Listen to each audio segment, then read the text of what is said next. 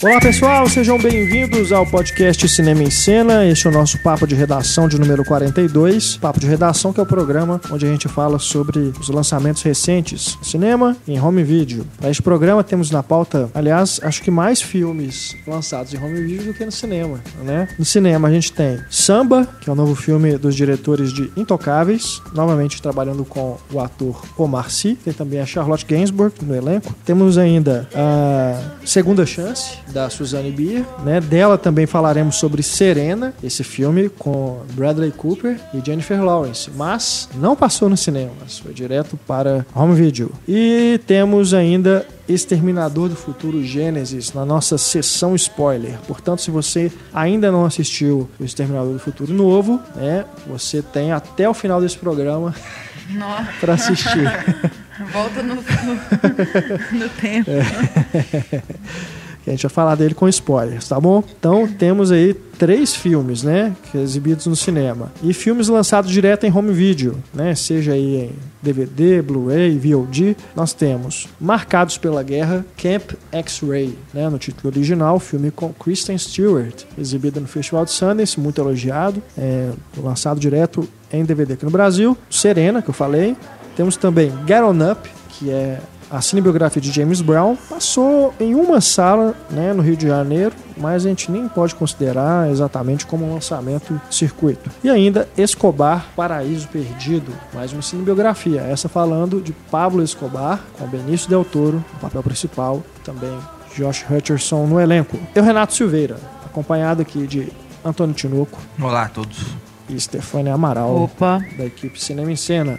Teremos nesse programa participações de Isabel Wittmann, do blog Estante da Sala, e também da coluna Vestindo o Filme Cinema em Cena. E ainda Marcelo Seabra, nosso companheiro de podcast, estará conosco mais adiante para a gente falar sobre alguns filmes né, que ele teve a oportunidade de assistir e ele participará aqui conosco do estúdio. A Isabel estará conosco por telefone. Nosso e-mail para você quiser entrar em contato é o cinema@cinemaencena.com.br. Utilize também os comentários na página do podcast para interagir com a nossa equipe, com outros ouvintes, lembrando que os comentários agora são restritos aos assinantes do Cinema em Cena. Então, se você ainda não é o assinante, esta é uma ótima oportunidade para você entrar lá no Cinema em Cena, acessar a página de assinaturas, né? Só ir no menu lá em cima, escolher o plano, né? Para você contribuir com o Cinema em Cena e ajudá-lo a ficar no ar, né? A, a, a ficar de pé, né? A gente conta com a sua colaboração para a gente continuar fazendo esse podcast, as colunas, né? Enfim, mantendo o Cinema em Cena por mais 17 anos no ar. Ou mais, Ou mais. décadas, séculos, milênios. A gente aproveita o momento para agradecer a todos os assinantes né, que já colaboram com o Cinema em Cena e desde o final do ano passado. É, com certeza, graças a vocês, estamos aqui. Começando então o nosso papo de redação falando sobre samba.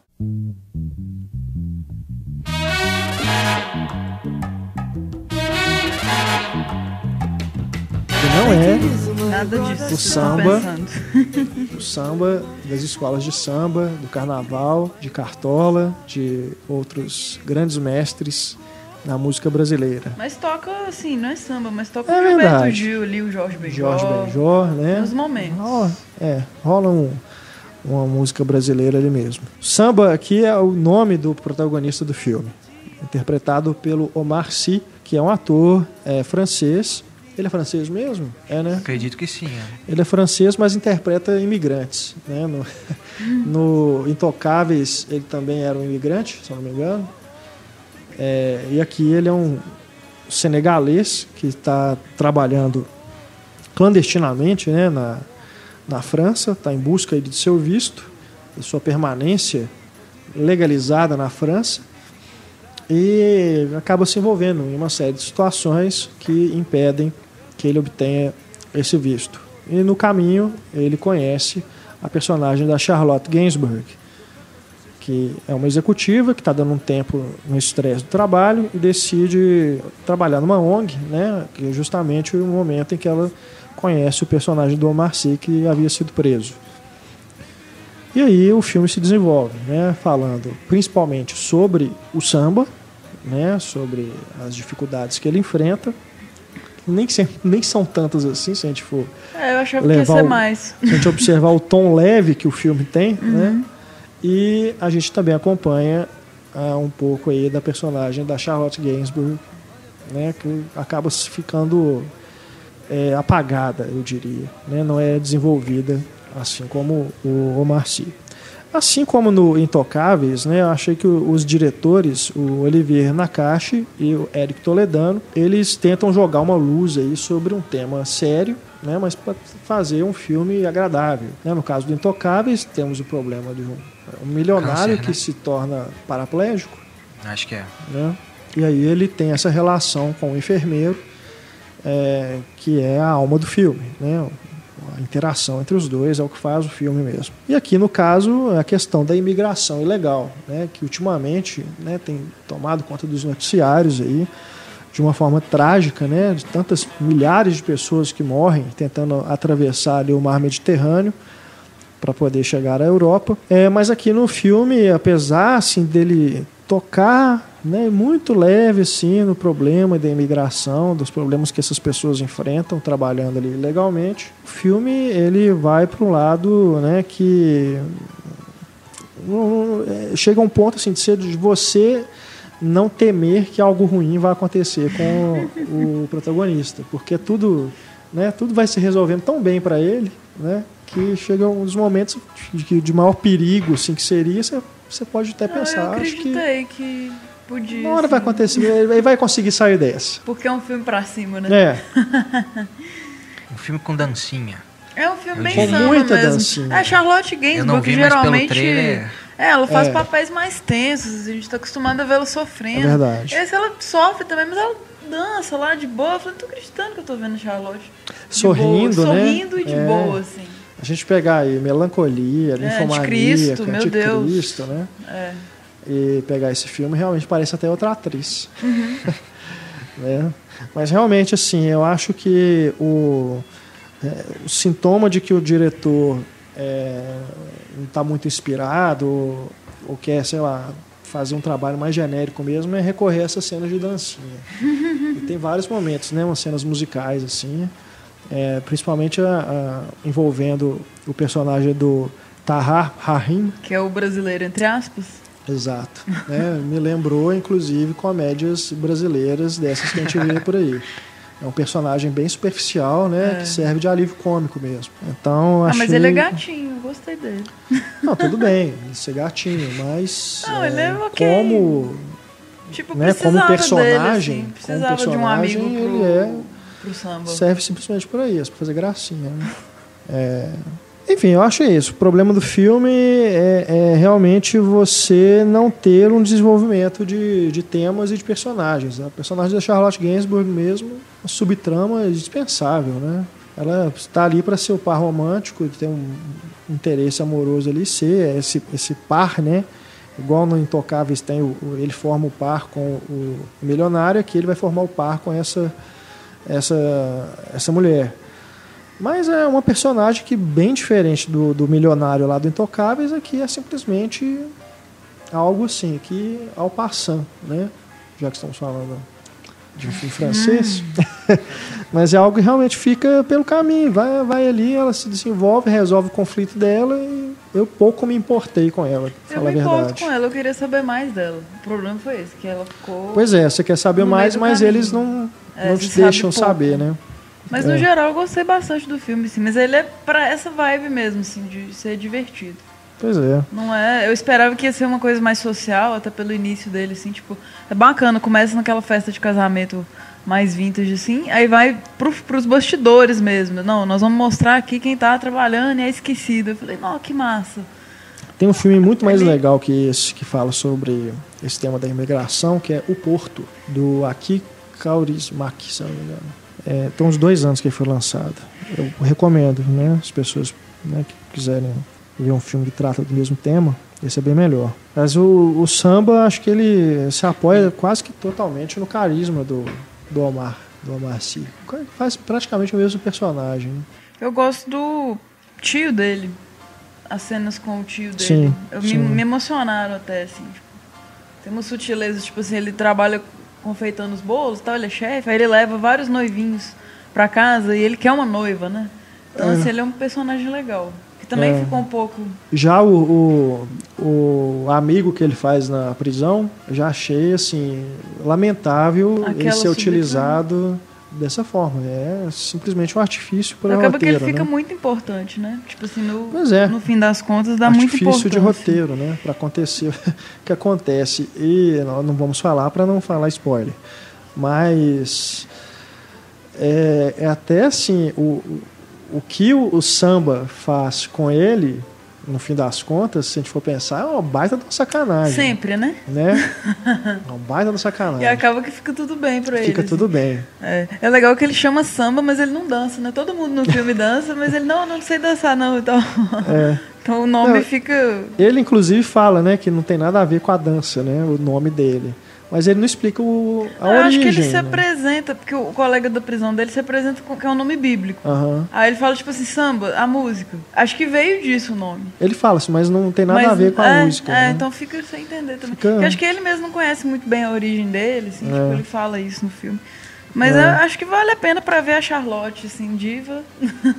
Mas tem esses problemas mesmo, essas lacunas. E aproveitar pra indicar o disco da Charlotte, que eu sempre quis falar isso, eu nunca falo. Ela é cantora também, assim, tem um trabalho dela maravilhoso, que é o, chama IRM. Claro que vai ser as letras em francês, mas ela canta. É muito lindo, gente. Escutem o CD da Charlotte Gainsbourg. Aham. Filho do, do homem também, né? Filho Sim, do Sérgio Gainsbourg sim. tinha que.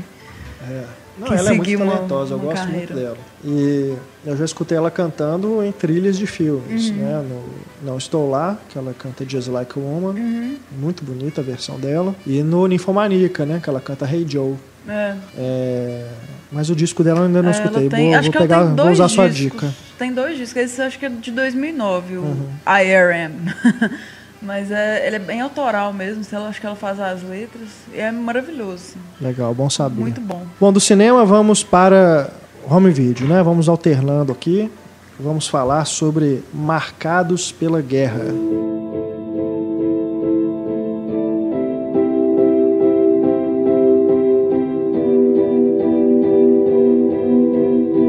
Esse aqui é o Camp X-Ray, filme independente, estrelado pela Kristen Stewart e que fez muito sucesso aí no circuito norte-americano, né? Ele passou em Sundance, depois quando estreou re- continuou recebendo muitos elogios. Aqui no Brasil, mesmo tendo a Bela de Crepúsculo, não teve a sorte de ser lançado nos cinemas, né? As fãs da Kristen, né? A gente vê Aqui pelo é Twitter o- do Cinema em Cena que tem um fã-clube da Kristen Stewart que segue a gente. É o Tim Bella, uma coisa tudo. assim. Tim Bella, sei lá, É. Bella Tim. Mas, apesar disso, ela acho que ela está se afastando muito bem Sim. desse, desse papel de Bela, né? Ela É. amadureceu bastante aí. A Os gente dois, né? Se a gente for desde- pensar. o Robert Pattinson também, Robert é. Pattinson também. fazendo filmes muito bons. Cronenberg, né? Sim. Uhum. E a Kristen tá aí, tá no. Desde na, fez o Na Estrada, fez o Para Sempre Alice, fez o Acima das Nuvens. Acima das nuvens, É. ela tá ótima. E agora ela tá com esse, Marcados pela Guerra, que é um filme muito bom, Eu acho o papel dela nesse filme, Marcados pela Guerra, um dos melhores certamente. dela, né? Junto É. aí com, com o que você falou, Na Estrada, Acima das Garotos Nuvens. do Rock também. Garotos do Rock, é, do Runaways. Sim, sim, também. Mas eu iria, eu iria dizer, na verdade, o Welcome to the Rileys, que ela faz uma stripper, né? Uhum. Ainda. E que ela tem um- um- uma relação meio de filha com o James Gandolfini. Um filme Mas bem tem legal. nudez com ela ou não? Ou ela é uma strip, stripper vestida? Não, Porque, ela tipo, não, não chega a ter cena de Olha só. nudez, não. Tem cenas sensuais, claro. Mas acho que, se eu não me engano, a única cena de nudez dela é na estrada, né? Eu Acho que é. Que ela é. Na aparece estrada nua, várias vezes. né? Acho que só nesse É. filme. Enfim, no Marcados pela Guerra, ela faz né, uma recruta, uma, um soldado que está começando né, o- a carreira ali militar. E ela é enviada para essa prisão, né? Camp X-Ray, uma prisão que existia lá na Baía de Guantánamo, é em Cuba, né, na base naval dos Estados Unidos lá. E essa prisão já foi desativada e tudo, e se passa ali. Né, era um local em que os suspeitos de terrorismo eram levados, torturados, enfim. E ela tem essa missão de vigiá-los. Né, juntamente com os outros soldados. E eu, eu acho bacana esse filme, por ele mostrar um lado de Guantánamo que a gente, eu pelo menos nunca tinha visto em filme, essa rotina né, ali dentro não sei até que ponto que é fiel ao que acontece lá mesmo, mas me pareceu bem é, é realista. Pelo que eu vi, é bem fiel. Né? É, eu não conhecia essa coisa né, dos procedimentos lá de dentro, achei bacana o filme mostrar isso. E achei curioso é, como que ele é, retrata os personagens como quase estudantes universitários, né? Como se estivessem ido para lá achando que estava na faculdade, né? É, uma fraternidade. É. Né? o que, assim, é, eu acho que tem algumas cenas no filme meio estranhas até nesse sentido. Parece que eles estão realmente se divertindo, né? No lugar, vão para a praia e tudo. Mas, por outro lado, se a gente for pensar até em outros filmes que retratam a guerra do Iraque, é, acho que a mentalidade desse, desses jovens né, era essa mesmo, né, de que estavam indo para um lugar bacana, assim, né, não tinham muita consciência do que representa aquilo, né, de estar numa guerra, né, numa é. situação de guerra. Tem o Jarhead do... Sim, sim, Sam Mendes. Sam Mendes, é. é. Jarhead Sam Mendes, bem isso também. É. Eu, eu gosto bastante que o filme começa com uma imagem bem simbólica, né, da, sim. da Torre Gêmea. Sim. E, e acho que é fundamental essa imagem porque é aquela época que ficou bem marcado assim de que os árabes seriam os inimigos e né, os, os soldados lá dos Estados Unidos seriam os, os mocinhos. E acho que o sonho da, da personagem da Kristen, a, o objetivo dela era, é era realmente ir para o Iraque, né, e combater e fazer alguma coisa pelo país e tal. E acontece que ela vai para essa prisão e ela descobre que as coisas não são tão preto no branco, né? Não é, é essa divisão clara de inimigos e mocinhos, né? Você está tratando de, de pessoas, aí, tratando de humanos, né? E, e, isso é o que a, a prisão não faz, né? Tratar quem está ali como humano. Para começar, que você não chama eles de, de prisioneiros, né? Chama de é. detento porque é. aí as leis lá da Convenção de Genebra se aplicam aos prisioneiros, né? E, e o tratamento é, é realmente aquele mesmo, né? Você os prisioneiros dentro de grades que parecem jaulas mesmo de, de para animal é, e, e, passando realmente por torturas e, e uma rotina é, uma rotina terrível, né? Degradante, é, e, e, pessoas que ficam ficaram ali anos, né? Anos, anos, Sim. anos. Quando ela chega, né? Já, tá, eles já estão lá às oito. Já estão lá, anos, é. Né? Mais ou menos. Não, é realmente algo absurdo, né? Aquele lugar ter funcionado e as coisas que aconteceram lá, né? Em outros, outros lugares do mundo também, é. né? Em relação ao que aconteceu depois do, do 11 de setembro aí, com essas pessoas. E faz muito sentido é, algumas reações dos, dos detentos, né? Não dos prisioneiros. De aquela questão do coquetel de, de merda, né? Que eles Nossa, colocam véio. cocô no copo e jogam no soldado lá. Mas assim, faz sentido porque você está tratando pessoas como animais Animais mexem, vão fazer isso, sabe? É a reação Verdade. de animais. Então é algo que faz sentido. Na hora que eles vão pegar o, aquele primeiro prisioneiro, né? É, tentam segurá-lo como realmente fosse um animal selvagem, né? É, total. Mas eu achei que aquela cena escatológica ao extremo, tipo assim, pra relação dos dois, velho, eu achei inverossímil. A relação funcionar tão bem, apesar daquilo, entendeu? Tipo assim, eu acho que numa condição normal ela não perdoaria. Ah, ela, ela entra, mas ela entra com a cabeça realmente de mais ela, não, ela, não, ela começa a desenvolver a relação. A cabeça dela muda por causa da relação, não, né? Sim. Ela até chuta esse prisioneiro que o Renato mencionou e é. tal. Ela tem a cabeça bem fechada mesmo. Hum. Mas acho que ela vai entendendo o motivo, né? O, é, da relação. Eu não sei se ficaria tão intenso ser, a relação dela com o prisioneiro depois ter do jogado que aconteceu. Sim. Fezes nela? Sim. Sim.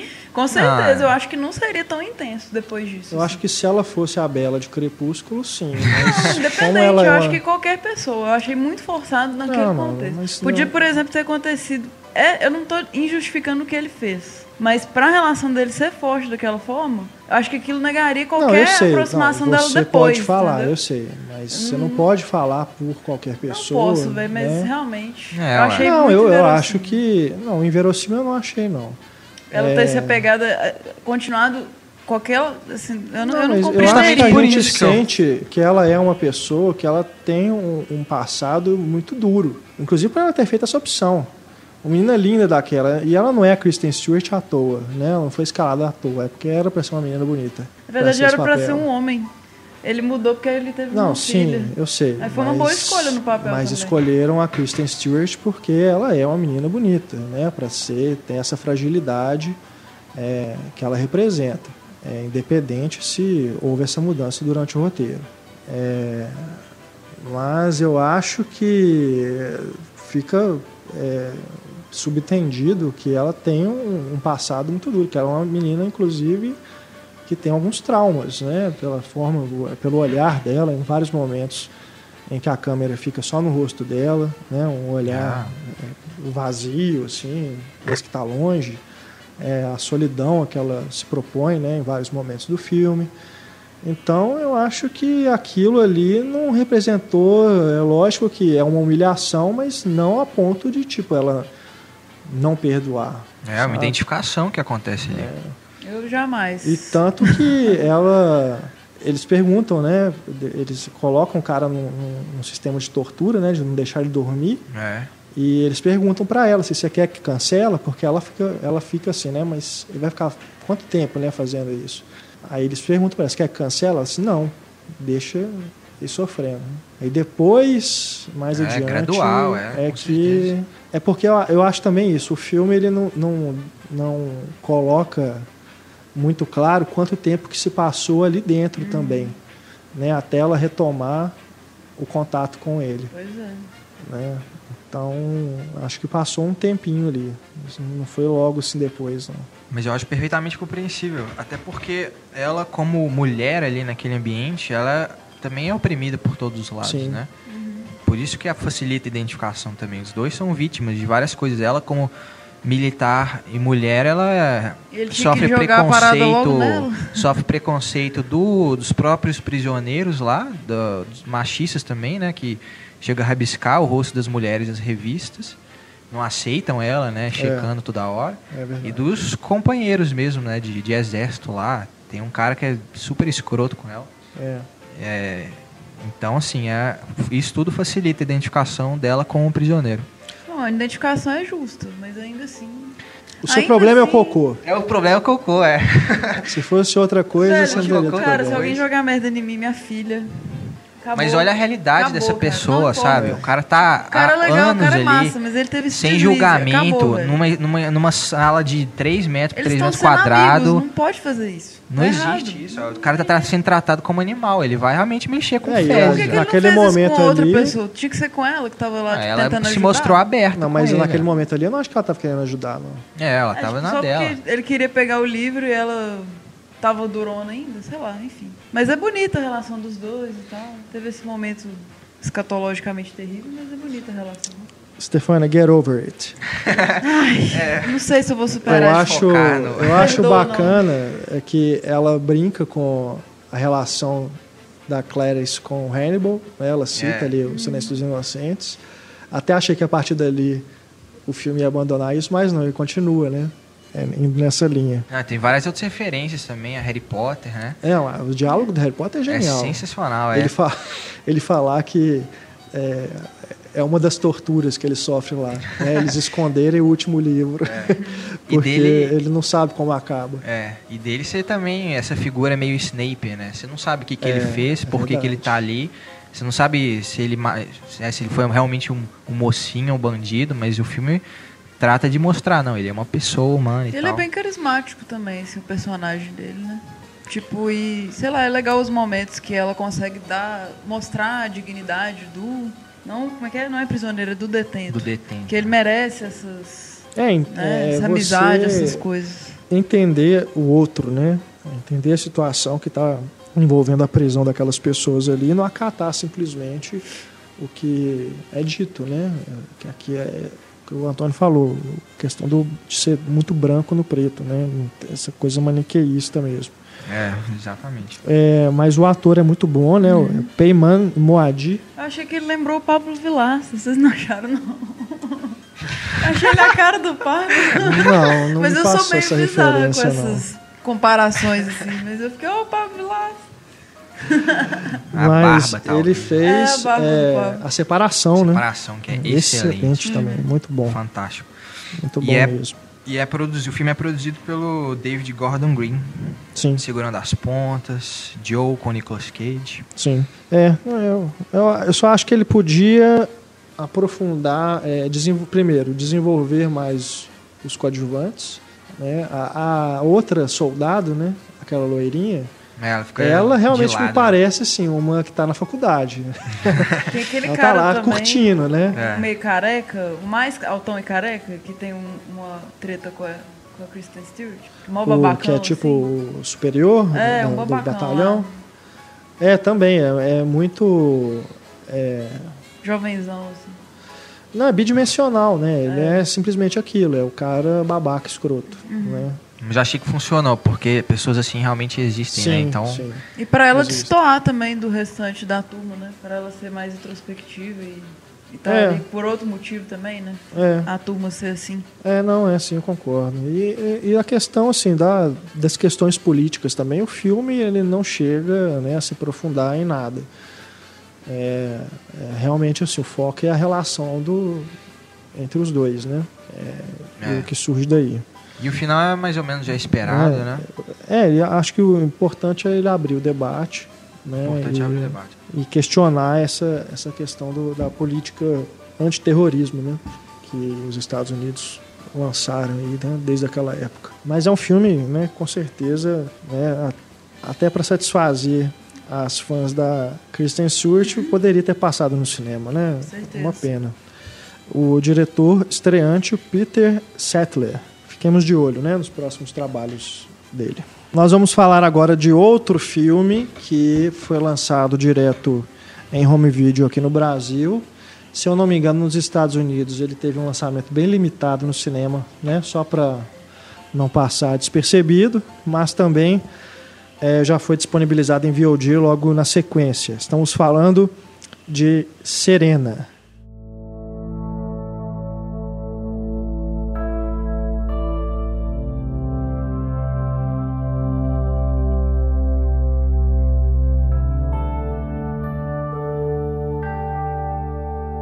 Esse filme, que é dirigido por Suzanne Bier, a diretora, é, uma das discípulas né, do Dogma 95, junto com Lars von Trier e o Thomas Wittenberg. E esse filme tem ninguém mais, ninguém menos que Jennifer Lawrence e Bradley Cooper no elenco. Né? O casal de ouro aí do Oscar, né? indicados aos prêmios é, de, de atuação por dois anos seguidos e com esse filme não tiveram nem de perto né, a mesma sorte. Inclusive o filme foi muito mal recebido pela crítica e também pela bancada do podcast Cinema em Cena. Para falar sobre Serena, nós recebemos aqui mais uma vez a Isabel Wittmann, do blog Estante da Sala e da coluna Vestindo o Filme, que fala com a gente direto de Manaus por telefone. Ei, Isabel, tudo bem? Oi, tudo bem? Joia. Então, Serena, né? O que é Serena? O que é essa? O que deu errado em Serena? Tudo, né? Tudo.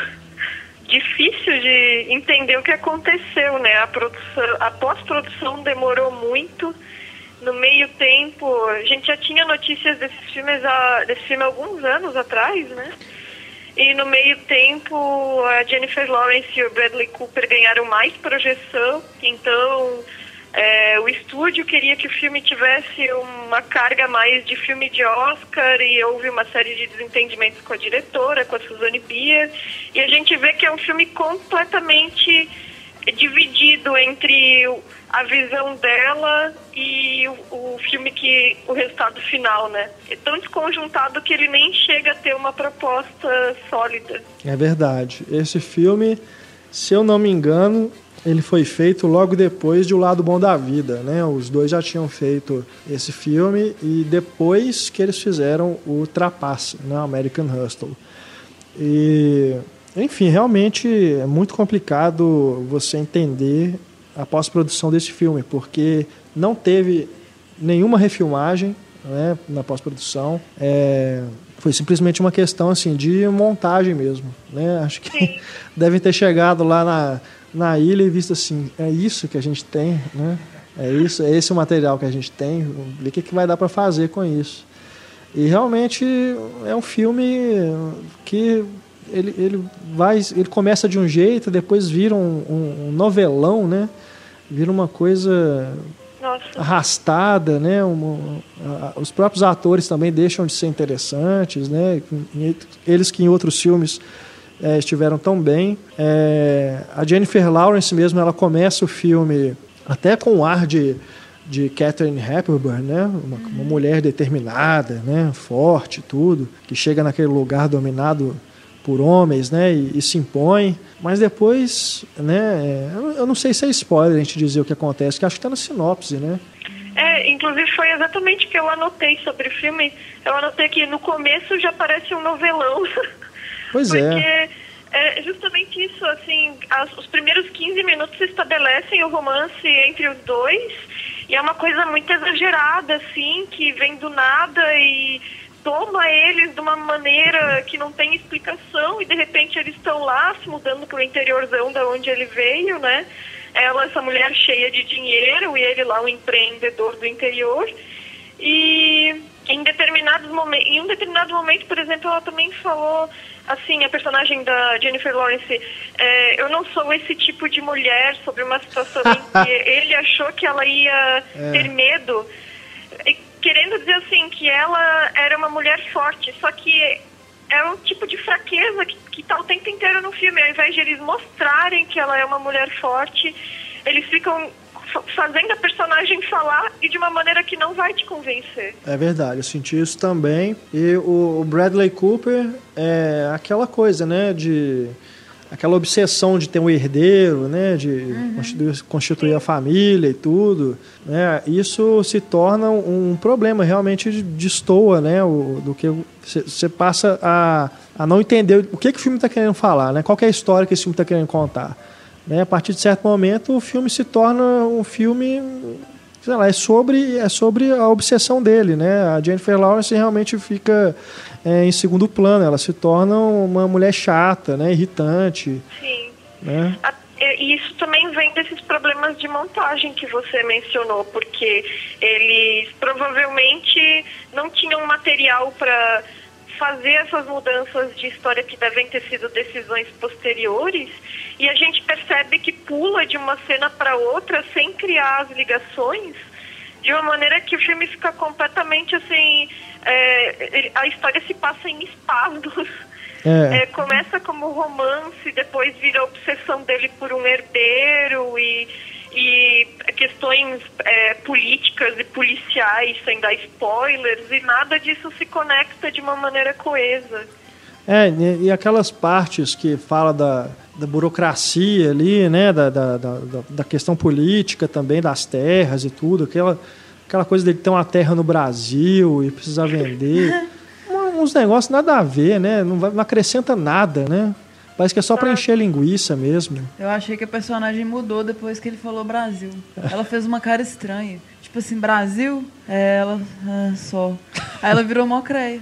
Porque a princípio ela tava assim, não importa o passado, não sei o que, eu te amo. E de repente ela virou, É. sei lá, dependente. E aí teve a questão, eu não sei se é spoiler, mas rola um negócio também chato entre os dois. É, Uma não. perda chata. Aí parece que enlouquece geral, assim. É, a partir desse momento que realmente o filme né, vira uma outra coisa indescritível. E tem aquele lance também do dele querer matar o puma, né, que, que tá na Ah. floresta, fica um negócio flutuando também, aquilo não vai para lado nenhum, Por né? quê, né? Pra quê? Que É. meio metáfora, estúpido, né? meio sem sentido. É, é- é como uma tentativa de ser uma metáfora. era uma jornada dele em busca de, sei lá, esse papel masculino, digamos assim, dele nesse É. lugar. É. Eu, eu gosto só assim um pouco, um pouco da relação que ela cria com o Galloway, né? Que é o personagem do Reese Ifans.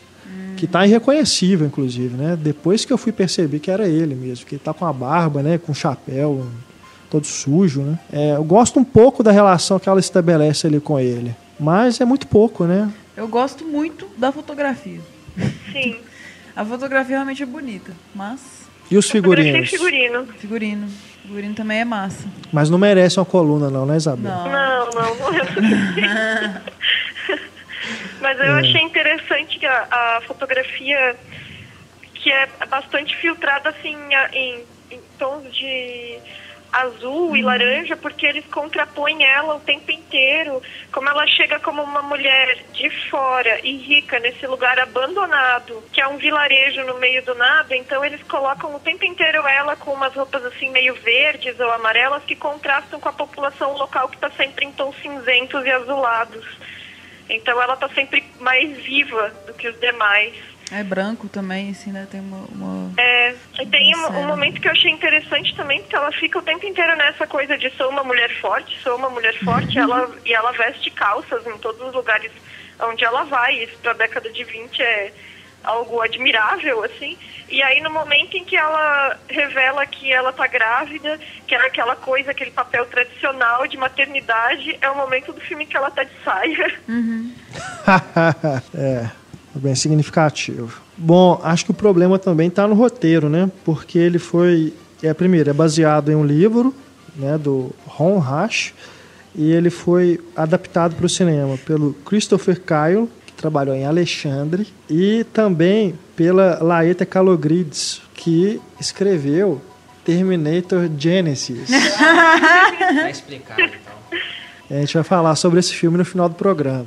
Mas, né, ela tem pelo menos um bom crédito no, no currículo, que é o Ilha do Medo, Ah, do Scorsese. Ela, ela- mas aí também ela se baseou no livro, né? Não sei até que ponto que a gente pode dar méritos para ela, né? Mas de toda forma a gente tem aí um- uma química que não deu certo esses dois roteiristas nesse filme Serena, junto com a diretora, né? A Suzanne Bier, que é, é uma diretora que nunca me convenceu, né? Ela é, é meio cultuada, assim, tem um status, né? Na indústria, né? fãs, né? É o segundo filme que ela faz nos Estados Unidos. Ela tinha feito aquele, aquele Coisas que Perdemos pelo Caminho com a Halle Berry, que é um filme insuportável, de chato também, né? Arrastado. Ganhou o Oscar por Em um Mundo Melhor, Pois é, é, outro não. filme Sim. bem ruim. E, Fala e foi, sério.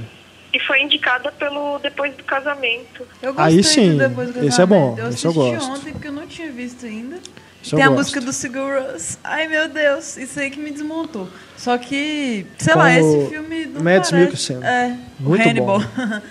Mas esse filme não parece tanto, tanto dela, o Sereno. Comparando com Depois Aham, do Casamento. E é. com- até com Segunda Chance, que é Aham. vizinho dele em tempo. Sim. O Sereno não parece dela. Pois é, é Porque uma não, coisa não estranha, é dela né? no final das contas. Não é, acaba né? que ficou sendo dela, né? Assinou, mas não. Né?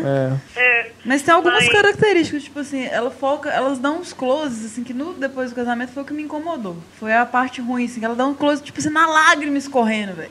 É mais dramalhão impossível, assim. Ela é bem, ela Esse vai bem para esse lado do melodrama. É, esse termo novelão que você falou, você aplica a tudo que ela faz. É verdade. E às vezes Ela- os animais também. Isso nesse filme tem alguma paisagem, algum detalhe da paisagem, isso ela usa, mas de marca dela mesmo. Acho que a marca dela é justamente temática em relação a sempre ter é, um dilema que o protagonista se vê diante dele e esse dilema envolve família. É, tipo, é alguém obsessivo com alguma criança. Tipo, isso nos três, assim, no com, com o filho, com alguma coisa assim. Não, eu tenho que ter um filho, eu tenho que ter um filho. Até nos outros que não tem é, não necessariamente crianças, né? mas tem sempre a família É. tá envolvida. e depois do casamento E é um dilema, sempre essa coisa, esse dilema assim, novelesco. É. né? Essa É, coisa são assim. sempre questões morais. É, muito fortes. sempre isso.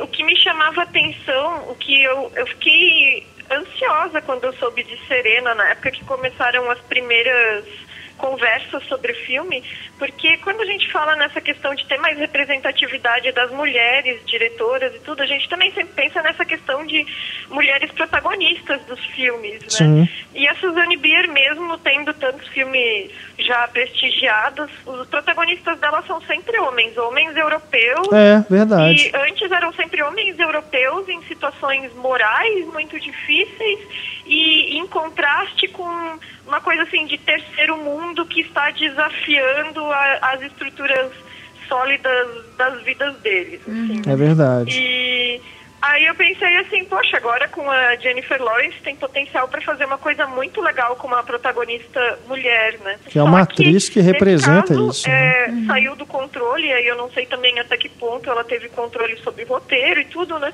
E eu percebi é, que no nos outros filmes ela sempre corroteirizava junto com Anders Thomas Jensen. E, e eu sempre achava que essa coisa de, de- desse drama muito forte nas histórias dos personagens todos super interligados, como se fosse do Inharito, assim.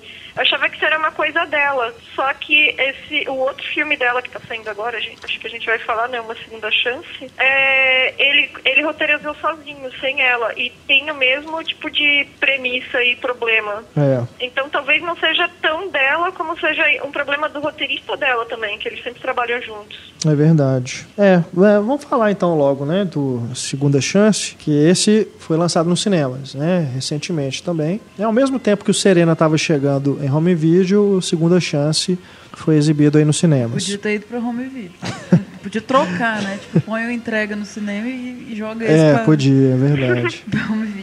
Esse filme, que aí sim já é uma produção né, feita lá na, na Dinamarca, né, e tem como protagonista o Nicolás Coster Waldau, que é mais conhecido como Jaime Lannister da série Game of Thrones. Aliás, nós estamos falando do Jaime Lannister agora e daqui a pouco a gente vai falar da Emily. Daenerys, né, no, Exterminador. Mas esse filme, Uma Segunda Chance, de novo, né, essa coisa do drama, né, do dramalhão, só que aqui disfarçado de thriller policial. né? É bem pouco sutil, né? É. É, eu, eu principalmente sinto dificuldade de acompanhar esse personagem por não por já discordar de cara das ações dele e eu acho que aí é um, não sei se é um problema pessoal porque eu acho que o que a Suzanne Bier queria era tipo assim deixar o espectador do lado dele e e ir acompanhando ao longo da trama ele ele meio que percebendo as próprias atitudes e tal e meio que mudando suas atitudes né mas que eu é, só contextualizando pro pessoal, a atitude dele. que foi ter né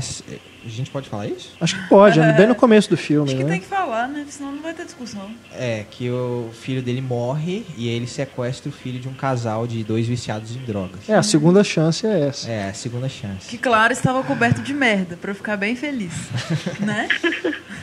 É, mas aí é isso. Eu já de cara não, não concordei com isso, mas eu acho que a intenção era deixar o pessoal do lado dele, assim, Sim, sim.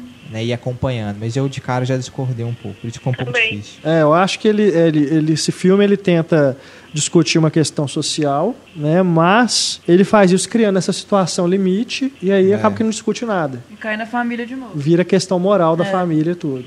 O bebê, É. obsessão com teu filho. Suzane Bier tem filho? Qual que é o... Problema é que a própria ação do cara é mal Obsessão. justificada, né? Porque ele, Total. ele diz que é, sequestrou a- o bebê porque a mulher dele disse que ia se matar, porque o filho deles tinha morrido. Mas ela estava ali no momento exato da dor. Foi a hora que ela percebeu que o bebê tinha morrido. Ele, ele não esperou para ela ter digerido o que aconteceu para ver como, é- como ela ia ficar de verdade. Ele, ah, não, ela vai se matar, então eu vou lá sequestrar É. uma criança para ver se resolve o problema. É, isso Acontece realmente é, é meio estranho Em vez de se mesmo. isolar É e fazer brusco. igual no, no Anticristo, né? Não. Aí vai sequestrar menino. É inverossímil.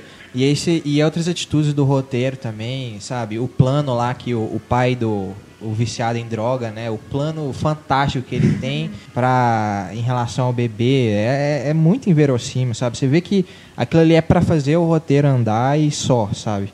E aí eles ia- querem encaixam ainda uma reviravolta lá no final que, pelo amor de Deus, não precisava, sabe? É desnecessário, é, é- é vergonhoso. Não era o foco, não era o foco do filme, sabe? Não precisava ser o foco do filme. Ela tava discutindo a questão moral do pai e tal. Podia ser aquilo, sabe? Não precisava dessa reviravolta. O Jaime Lannister é um bom ator, né? Ele não faz um trabalho direitinho. Nicolás Coster Waldau. Não, ele é, concordo, é um ótimo ator. É, ué. E acho que ele pode render igual o Mads Mikkelsen, futuro aí, né? Sim, sim. Conseguir papéis cada vez mais né, interessantes.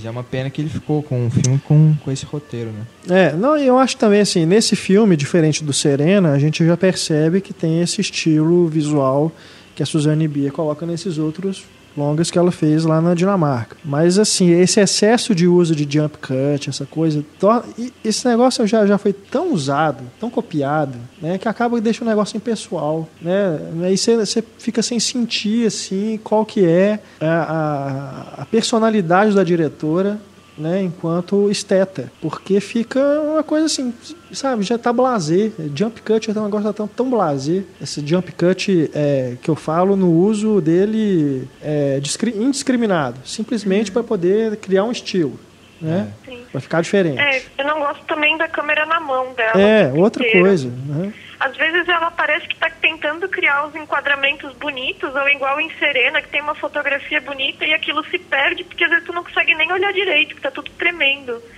É, podia ser qualquer diretor modernete aí fazer um negócio desse e, e se passar como um filme dela. É. Uhum. Né? Não, não, tem uma assinatura assim. Por isso que a gente acaba indo para os temas, né? Para identificar uma, que torna esse filme um filme da Suzanne Bier. Enfim, Sim. acho que a gente já resumiu aqui a carreira dela, não precisa da gente fazer um podcast para ela, né? Não, por favor. Não vamos fazer. Grandes diretores Suzanne Bier. Não, não. Mas a gente, né, a gente já, já mencionou aqui no, no dos programas que a gente pretende, claro, falar sobre diretoras né, na série Grandes Diretores. E a gente deve falar sobre a Catherine Bigelow, mas tem outras, claro. Agnes Varda. Coppola. Sofia, a Sofia Coppola ainda não se qualifica. É né? verdade. Pela regra dos 30 anos. Tempo. Precisa de mais tempo de carreira. É, mas tem outras, né? Que vale a pena a gente falar depois. Agora, do, da, da Suzane Bier, o filme que eu mais gosto dela é um que é um Irmãos, que a gente não mencionou. Ah, sim. Que teve refilmagem americana, não vi nem verei. É, não precisa, que é exatamente o mesmo filme com os atores americanos, né? Só vale pra... porque tem a Natalie Portman. Ah, tem a Natalie Portman. Oh, isso muda e tem tudo. o Jake também. Na? Natalie Portman, é, a Natalie Jake Portman e Tobey Maguire. Isso, isso, isso. isso. Mas é exatamente o mesmo filme, totalmente desnecessário enquanto releitura. Aquelas, eu vou ver só o com a Natalie Portman, então. Não. é, mas eu gosto também. Gosto dele, gosto do Depois do Casamento e do Corações Partidos. Corações Livres, né? Ou Corações Partidos. Corações, alguma coisa. Enfim. Esse eu não vi. Importa que é drama. É, é bom. Mas realmente é uma diretora que... Aquele que ela fez com Pierce Brosnan, mas realmente é uma diretora que não me não me atrai muito e aquele filme que ela fez com Pierce Brosnan também nem não cheguei a ver. Eu acho interessante o trabalho dela, no final das contas, assim, eu tenho curiosidade de ver o que ela faria com outro roteirista em um filme que ela tivesse liberdade de controlar o material. Eu acho que ela tem uma uma mão pesada, por um lado é pesada, por outro ela consegue manter a, a voz dela, né? Até demais, talvez. É, então, por esse lado, tenho, sim. Tenho curiosidade de ver o que ela faria com, com outro roteirista que não, não tentasse emular o Inharito o tempo inteiro. Ah, é boa. Isabel, muito obrigado mais uma vez pela sua presença aqui no nosso podcast. Eu que agradeço, é sempre muito bom participar. Estendo, estenda o convite ao pessoal para que eles possam visitar o seu blog. Ah, sim, é, para quem quiser, é só acessar no estantedasala.com. Lá tem meus textos sobre os filmes, sobre figurino também e algumas, de vez em quando sobre algum livro que eu leio. Receitas veganas também, bem no inicinho, né? Não, não tem mais. Não tem mais. Ah, a Isabel que também recebe presentes dos nossos ah, ouvintes. É Ela tem fãs. Falar nisso, eu gostei muito do filme A Partido, viu? Obrigado. Fala, Isabel. ah, então, eu, eu também queria aproveitar a deixa da Estefânia no último papo de redação e agradecer também o ouvinte do Cinema em Cena, o Cristiano Carneiro, que me enviou é, um quadrinho, Crônicas Birmanesas, do Guy Delisle, que eu achei muito legal. É um quadrinho bem interessante sobre a história real do cara que se mudou para Birmania porque a esposa dele foi trabalhar no Médicos Sem Fronteira lá. E um box com quatro filmes do Samuel Fuller que eu só assisti um ainda, então ainda não Uou. posso dizer. Mas quando eu assisti eu digo o que eu achei. Samuel Fuller é um dos grandes diretores do cinema. É, eu, eu tô com raiva do Cristiano Carneiro. Eu também tô com raiva, Cristiano Carneiro. O que, que, é isso, né? Mande, mande boxes pra é, gente. É, ué, né? como assim? Eu quero também, ué.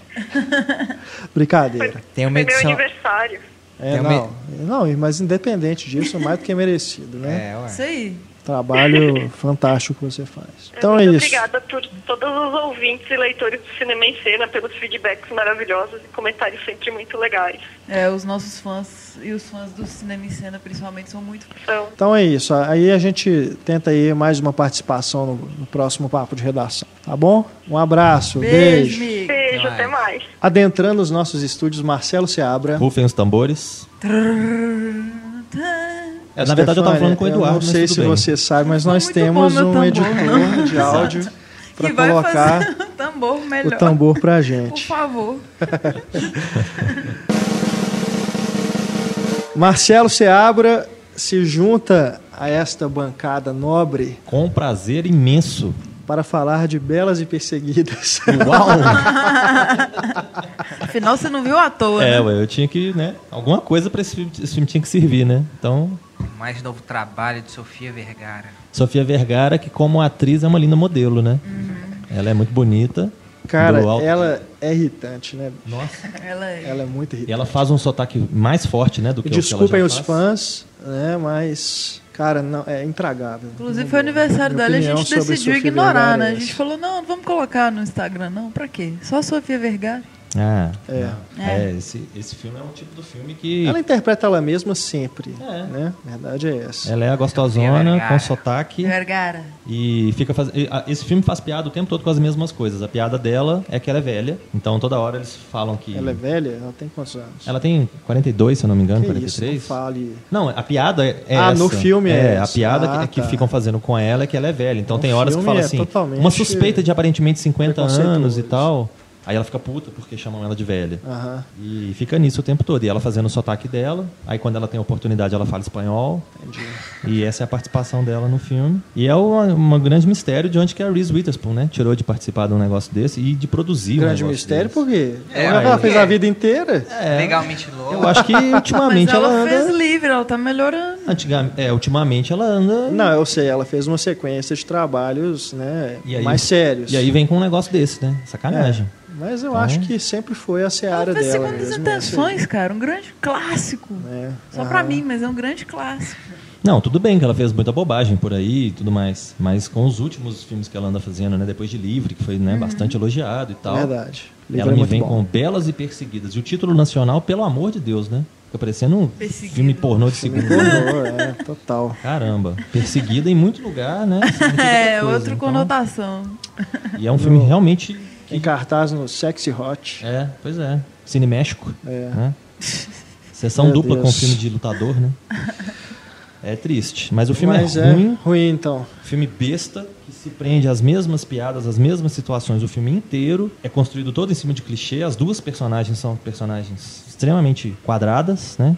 Que você já sabe de onde que vem e pra onde que vão. É, a. Reese Witherspoon é uma policial, ela tem que escoltar a Sofia Vergara É, a Sofia Vergara é uma testemunha. é, durante uma passagem ali pelo Texas, não é isso? É, ela tem que chegar, se eu não me engano, em Houston. E aí ela Fugindo. sai da cidade onde elas estão pra levá-la de carro porque a lei exige que seja uma mulher. Ela tá fugindo de quê? Ela vai depor Ah, no tá. julgamento de um traficante importante e supostamente esse traficante vai tentar matá-la no meio do caminho. Então ela tem que ter proteção. Tem algo de Thelma e Louise ou isso é só... Nossa, Porque são não. duas mulheres Não. num carro e a gente lembra. É, e duas mulheres chatas fazendo coisas chatas e uma irritando a outra e irritando o público, né? Nada uma irrita a outra então. e as duas irritam o público. Eu acho que a matemática é mais ou menos essa. Poxa. Meu Deus. E aí no fim das contas é de Meu fato um filme Deus. ruim. Ruim. Bom, então vamos deixar Belas e Perseguidas pra lá e vamos voltar aqui a mais um filme lançado direto em home video é, no Brasil. Aliás, fazendo uma, um parênteses, que a gente teve essa semana o anúncio de que o Expresso do Amanhã, né, aquele filme Finalmente. do Bong Joon-ho com Chris Evans, Muito elogiado. Snowpiercer, né? Snowpiercer, é.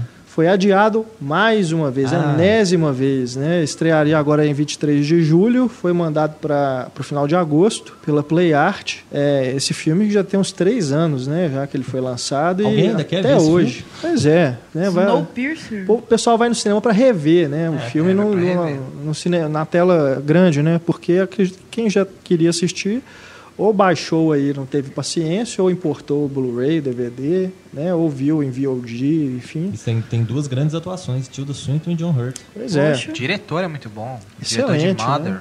de É. hospedeiro, né? Fantástico. Então é uma pena realmente que um distribuidor, né, como a PlayArt, que já fez outras cagadas, né, com filmes muito esperados aqui. Me lembro do caso do Halloween, do Rob Zombie, que ela cortou as cenas, né, mais violentas, né, destruiu o filme e exibiu assim aqui no Brasil, que nos poupar a cinemas. família brasileira, né?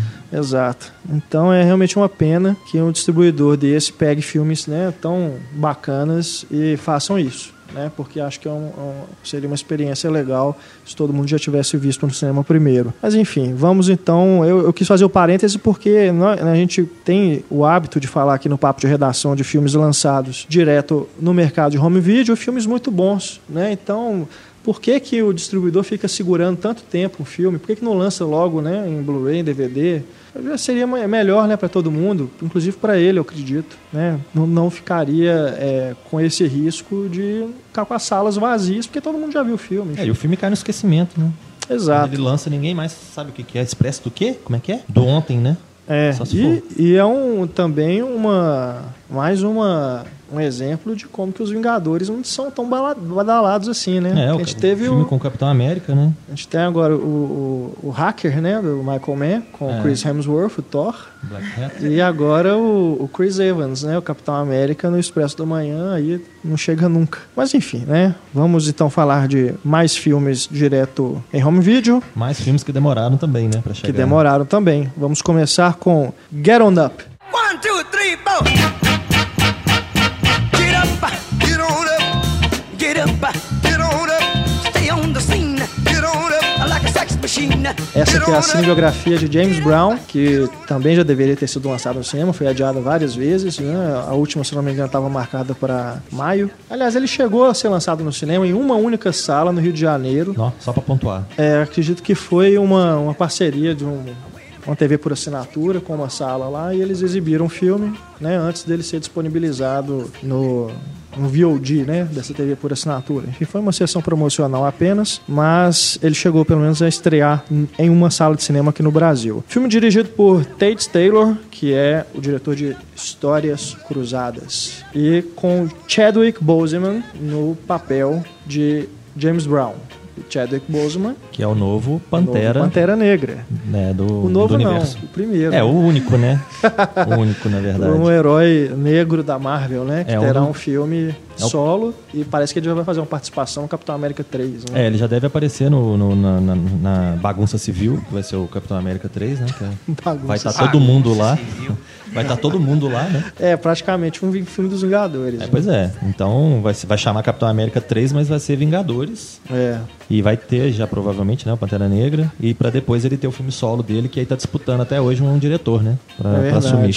Cara, eu gostei bem mais desse filme do que, por exemplo, de Ray e Johnny Jr. É, eu acho que. É, Pra a citar gente... aí duas ci- cinebiografias musicais que, né, foram badaladas e chegaram ao Oscar e tudo. É, eu acho que os diretores têm buscado fugir de algumas armadilhas que são comuns a, a cinebiografias, que é às vezes tentar abraçar o mundo, né? Tentar contar a história do cara toda, aquela coisa toda, e acaba ficando uma coisa muito quadrada, muito certinha. E nesse filme ele, esse diretor, ele optou por ficar indo e voltando no tempo, né? Ele, ele sempre aproveita um momento para poder contar um, um flashback para poder. Às vezes você olha e fala assim, mas peraí, mas ele tá diferente, o, o personagem. Ah, ele tá mais novo. Aí você percebe que voltou no tempo para contar um episódio passado, né?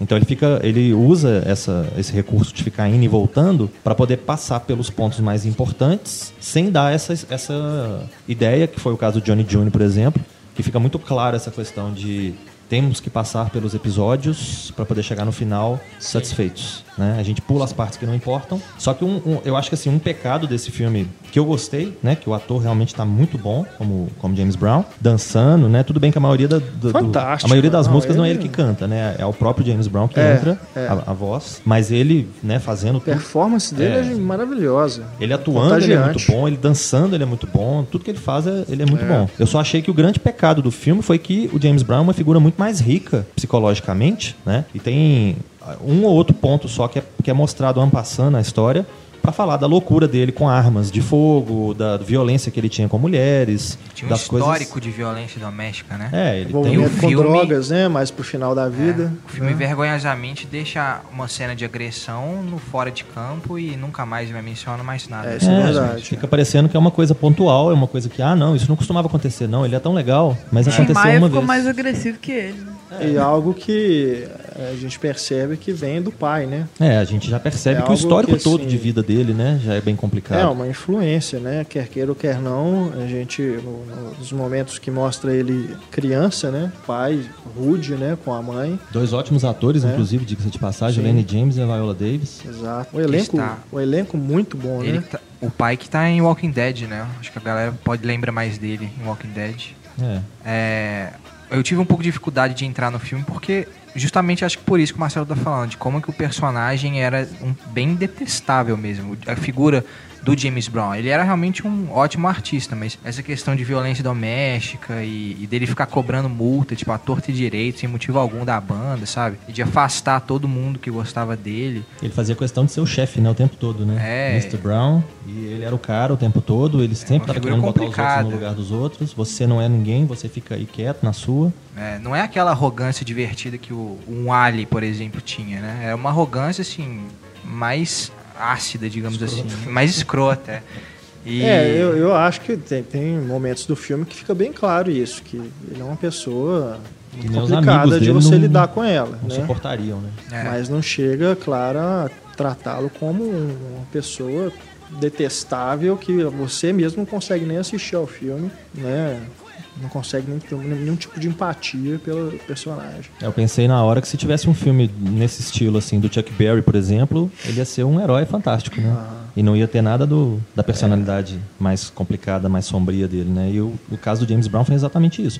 Agora, o que é mostrado de fato é interessante, né? Porque você com- consegue conhecer vários episódios da vida dele, você entende muita coisa ali que, que aconteceu. A, a própria carreira dele, né? Mostrada de uma forma clara. Então você entende qual- quais foram os passos que ele foi dando ali com os Flames, né? E até ele chegar na carreira solo dele. Mas, mas no- o filme, outra, outro ponto negativo que eu achei, que o filme não, não dá muita sensação de mostrar pra gente por que, que ele é tão importante assim. Por que, que ele é o padrinho do soul, Godfather of Soul. Não mostra exatamente o processo de, de criação, o impacto que ele teve naquela época, o que, que ele significou para outros artistas.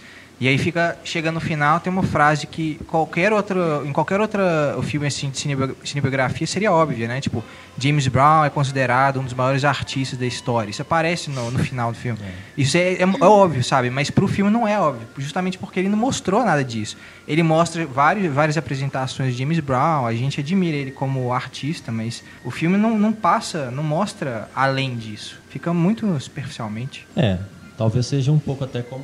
bem que o filme do Jimi Hendrix tem um porquê de, de ser assim, porque pega um momento bem É. né, recortado ali da vida dele.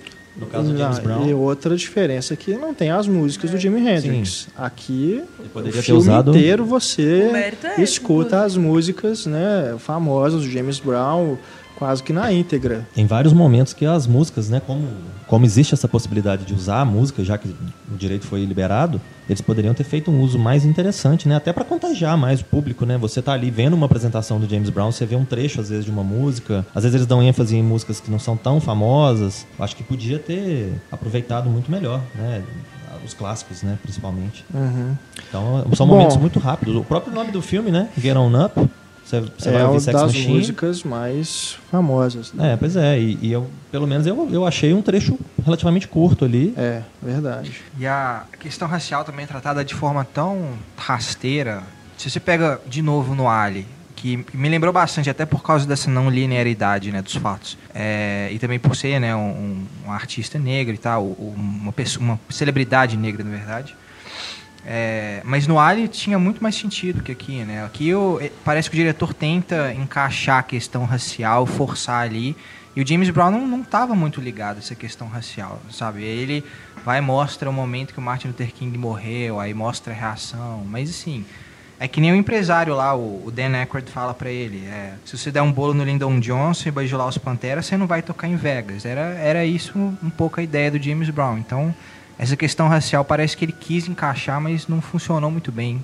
É, eu acho que Por talvez não, da vida do James não Brown. tenha funcionado muito bem, porque pode ser uma coisa assim, o diretor chegou no final e falou assim, beleza, já cobri tudo, já fiz tudo, agora é só a gente amarrar tudo. Opa, faltou uma coisa. E aí ele saiu correndo para fazer o que faltou, porque realmente houve um show histórico do, do James Brown, que é o show que é retratado ali, que ele meio que acalmou os ânimos, né? Porque a, a população negra queria ir pra rua e quebrar tudo. É. Na época da morte do, do Martin Luther King. É aquela cena que o pessoal começa a subir no palco. É, aque- aquele show dele lá. Então, cena é naquele muito show, boa.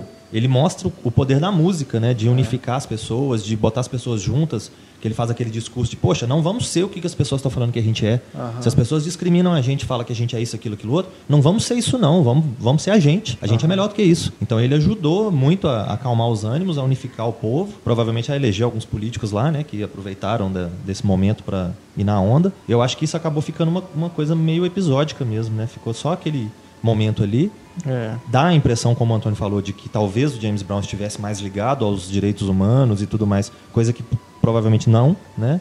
Mas ele calhou de estar ali naquele momento, naquele show. Aham. Então o show meio que cai É. por acidente dentro do filme. Ele foi, inclusive, tem até uma música dele que eu não lembro agora, que ele, inclusive, foi criticado pela comunidade negra, que era uma música que não tava nada, não tinha nada a ver, assim. E aí depois ele fez aquela do I'm Black and I'm Proud, justamente pra tentar consertar, assim. Mas ele era criticado e elogiado, assim. E o filme parece que tenta realmente colocar ele como um representante da causa e não, se, não é, tem acho que aquele show que ele olha, todo mundo é branco, ele fala, peraí, tem alguma coisa errada.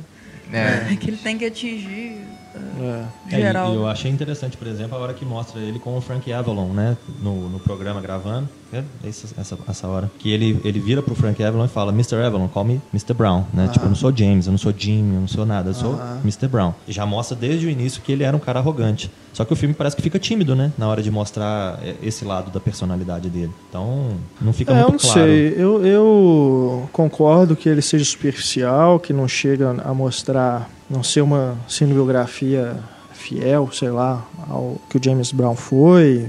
Enfim, não sei nem se a proposta era exatamente essa. Não sei, o filme me contagiou. Eu, eu, eu realmente gostei bastante e eu gosto de de, de vê-lo mais como uma, uma construção de. como se a gente estivesse na memória, na, na mente do James Brown, como se aquilo fossem memórias dele o tempo todo, mais ou menos num esquema de fluxo de consciência mesmo, que as coisas vão indo e voltando e tudo.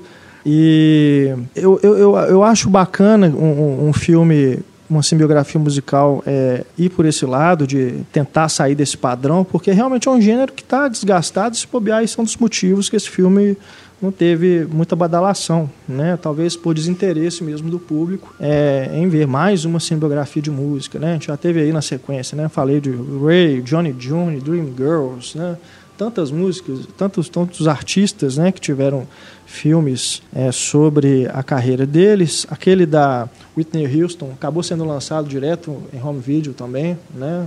Foi lançado pouco depois da morte dela. É, também ninguém deu muita bola pro filme. É, teve uma vida sem limites também com o Kevin Spacey. Exato. É. Então, assim, uma série, né? E aqui no Brasil, no, no documentário, né? Muitos documentários musicais, enfim. Então, eu acho que é- é um desgaste de gênero mesmo para esse filme não ter seguido, é, ter, um- ter tido uma carreira é, melhor no- nos cinemas. Mas é, eu acho bacana ele fazer isso. Eu, eu- eu- me incomoda um pouco essa desorganização cronológica. Acho que o filme chega até a ficar um pouco confuso, até mesmo pretencioso em alguns momentos. Cansativo também. Mas- Toda hora voltando, assim. Não, não, eu tô um falando, eu, eu não senti cansaço, eu realmente me contagiei nessa estrutura que ele formou, é, apesar desse, desse, desse problema da desorganização. E mas eu acho bacana um filme fazer isso, né, dentro desse gênero principalmente, porque uma boa, o filme ele tem que ser uma expressão visual. Se você quer saber a história do James Brown, você vai na Wikipedia, você sabe a história do James Brown. Você precisa ver um filme para isso. É. Entendeu? Eu, eu penso dessa forma para esses filmes biográficos, filmes que resgatam episódios históricos, históricos né, importantes da, da humanidade, enfim. Então eu acho que o cara vai fazer um filme, ele tem que tentar buscar algo diferente, oferecer algo diferente para o espectador que, que não seja simplesmente uma, uma recapitulação, uma reconstituição ipsilíteres da vida de uma pessoa. É, eu li que criaram muitos, é, é, situa muitas situações fictícias né, para o filme, inclusive. Né, tiveram essa liberdade. É, mas, ao mesmo tempo, eu não li ninguém da família dele contestando nada. É, pelo contrário, né? A família dele estava junto, né, com a produção. A família dele estava lá É. E o participando. Mick Jagger produziu o filme, né? É um cara que é da indústria da música, que conviveu com James É, teve Brown. uma né? proximidade com ele grande. Inclusive, ele aparece no filme como imagem de arquivo, né? Aquele momento do, do show lá na televisão. Enfim, é, eu realmente é, gostei da- da- das escolhas que o diretor fez. Não, não sou fã do Histórias Cruzadas. Não, também não. Inclusive, Nem- Eu, eu comecei a ver o filme sem nem lembrar quem era o diretor. Só depois dos créditos é que eu vi, que era o- esse, esse rapaz, que é o segundo filme dele. Tem pelo menos uns três atores ali que, que fizeram É. E mesmo assim, eu não me toquei. Eu vi Otávio Spencer lá e mesmo assim não me toquei. Que é bem diferente, né? É. O estilo assim, de um filme pro outro é bem diferente. Mas eu gosto, assim, da- de, de escolhas que ele faz. Por exemplo, aquele show em Paris, que ele usa aquele recurso da quebra da quarta parede, né? Que durante o filme ele usa várias vezes, né? Lembrando aí o House of Cards, né? Muitas vezes, né? Que o Kevin Spacey fala e depois dá aquela piscadinha pro, pra câmera, né? Fala assim, ó, não falei que ia acontecer isso. Mas, exagerado, né? né, Exagerado esse recurso também. tá? Eu Mas acho que ele nessa fica, ele fica cena- querendo explicar coisas demais. Nessa cena do show em Paris, eu achei muito bacana como ele fez, porque ele, o James Brown ele passa por trás dele mesmo, né? É. Ele tá lá cantando, aí ele vai, o, o James Brown que tá no microfone sai de quadro e na hora ele volta e, e entra no lugar. Então eu achei bem resolvida a cena. É, tem momentos que eu acho bem, bem bacanas mesmo e pela música, né, cara, achei muito legal mesmo. Mu- Muito bom o uso que ele fez do, no ritmo do filme, né? É, enfim, né, mas tem esses problemas mesmo que vocês levantaram que realmente poderiam ser contornados. Isso que você falou de serem memórias dele tem a ver com o início, que ele começa mais velho, aí ele vai em direção ao palco, né? E ele Isso. escuta umas vozes, assim, tipo, uns fragmentos. E no final retoma isso. Esse- mesmo show que ele, que ele ia fazer no início. Então Pois parece é, que eu foi tive essa mesmo, ele impressão. lembrando a vida dele toda mesmo. É, de que o filme são proje é uma projeção de memórias dele. É. É, eu tive essa, essa leitura, né? E ele já estava meio esclerosado no final, né? Então, desse É. negócio de ficar indo e voltando também faria sentido, né? É. Enfim, eu achei a, É, eu- a ideia legal do que simplesmente fazer igual é o filme do Jimi Hendrix. Que nem usa as músicas dele. É, o do Jimi Hendrix eu acho Eu- que é interessante, funciona por ser só um episódio, né? Não, por sim, não pegar sim. a vida toda. Eu acho que seria às vezes mais, mais tranquilo, mais interessante. Eu gosto também bastante do, do Chadwick Boseman, mas eu acho que uma figura como James Brown merecia algo mais... Um outro diretor, talvez. E esse é o Spike. Lee, né? Eu tava relendo a matéria na Rolling Stone, da, da época que ele morreu. O Spike Lee é ca- capaz de 2007. fazer algo desse estilo mesmo. Do- dentro- deve ser uma, Foi. uma estrutura que está no roteiro, né? Eu Acho que ele deve se ter, ter se interessado, inclusive, por isso. Por ser algo diferentão, assim, do, do que simplesmente ser uma... É, e outra curiosidade é que na época do, do envolvimento do Spike Lee, quem estava cotado para ser o James Brown era o Ed Murphy. Que Nossa. acabou é. vivendo uma figura muito parecida, muito, né, provavelmente inspirada no próprio no Dreamgirls, né? Que ele inclusive Uhum. concorreu ao Oscar. Né? Gosto muito também do Nelson Ellis, que É, faz o... Muito bom, né? Um o amigo Bird, dele. né? Muito bom, Mr. Bird. É. É muito bom mesmo. E a relação dos dois também do- ao longo do filme, né? Eu achei aquela a conclusão ali, a cena final, muito bonita. É, o, o Bob Bird, pra mim, é um dos personagens mais desenvolvidos ali, né? Porque ele, ele coloca as opiniões É, dele, ele fala o que, que ele tá sentindo, o que, que ele tá pensando, e você entende as motivações dele e o que, que ele tá fazendo ali, por que, que ele se sujeita àquilo. É, e é só, acaba que é só através dele que no filme o James Brown tem uma, um, um momento de autocrítica, né? De perceber que as coisas não são assim também, que ele precisa dos outros, né? Mas é, é um momento apenas. né? É, o elenco, de uma forma geral, tá muito bom, né? O próprio Dan Aykroyd também, um ator sempre, sempre carismático, sempre bacana. Que, lembrando de Os Irmãos Cara de Pau, É, que o James Brown faz uma participação. pois é. É, a parte da carreira cinematográfica do James Brown não aparece no filme, né? Seria legal incluir, O vídeo né, que ele gravou pra essa BMW, cena. né? Seria bacana E a- lembrar isso. Tem a Alison Jenny, é Alison Jenny o nome dela? De Juno, espiã que sabia demais. Ela tá no filme também, né? Mas é um papel minúsculo no filme. Ela é a mãe da, da menina, da protagonista do, do filme anterior do diretor, né? Do É, Histórias Cruzadas. Acho, acho que é. E nesse filme ela aparece uma cena onde ela tá com o marido, né? Não quer nadar lá na, na piscina com, Ah, com os é. negros. Tá sim, é. E aí, mas aí ela ouve a música de James Brown e começa a dançar no, sa- no salão lá. É, É. é uma cena tosca. Era bem É a mesma, a mesma pessoa que tem o preconceito contra os negros gosta da música, né? Que é Não, por é, porque o, É. o ensaio é muito bom. Mas na hora que corta pra mostrar o casal dançando no saguão é ridículo, não precisava daquilo. né? Não precisava ter esses personagens, né, dos, dos brancos ali. É só pra fazer um, um retrato de- disso que vocês falaram mesmo. Desnecessário. É, eu só queria deixar de recomendação que pra quem gosta de cinebiografia e quer ver uma boa cinebiografia, vai ver A Vida é Dura, a história de Dewey Cox, que é muito legal. John C. e, é e é uma paródia fantástica. É. Não estou lá. Não estou Não, lá. não estou lá, doido demais. E aí já é Outro nível mesmo, é, né? outro patamar. É, Aí o eu acho tem uma- muito difícil um- uma cinebiografia chegar naquele, nesse nível, né? Control eu gostei bastante também na história do Sim, muito bom também. Excelente. Muito bom, mas, eu- mas, eu não o estou lá, tá cara. certo? É, um- é uma- é algo que tá desgastado pra caramba. É, o Não Estou Lá não se parece com nada, né? Nem com outros É. filmes. Ele é algo realmente único, assim. Muito bacana, muito mesmo. Merece podcast Grandes Filmes, inclusive. Faremos, né? Em alguma ocasião. Também, direto em home video, Escobar, Paraíso Perdido.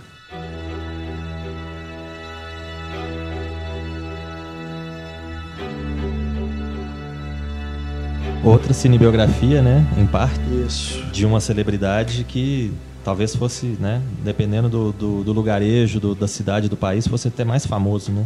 Das é verdade. né? Porque o Pablo Escobar foi um sujeito que, não, não- acho que no- principalmente no primeiro momento em que não era muito clara a questão da- do envolvimento dele com o crime, pelo menos para a grande maioria da população, ele chegou a ser político, né? Ele chegou a ser, se eu não me engano, senador. Senador, isso. Então ele era um cara renomado, ele era um cara que tinha muitos projetos sociais, né? Que ajudava muita gente, dizia É, isso ajudar eu achei muita legal gente. do filme mostrar. Né? Porque geralmente a gente associa direto à figura do traficante, né? É, e ele de era um, cartel. tudo. ele é uma figura muito, né, de várias facetas, bem tridimensional, quadridimensional, sei lá. E o fato É. de ter o Benício Del Toro só ajuda, né? Oh. Porque Devia ter Já mais. fez Che e É. agora Não, e tem, Escobar. tem cenas que ele tá muito parecido, assim, né? Muito. Que ele tá com, a- com o cabelo maior, a barba, de chapéu, É. de cap. Que ele tá muito lembrando.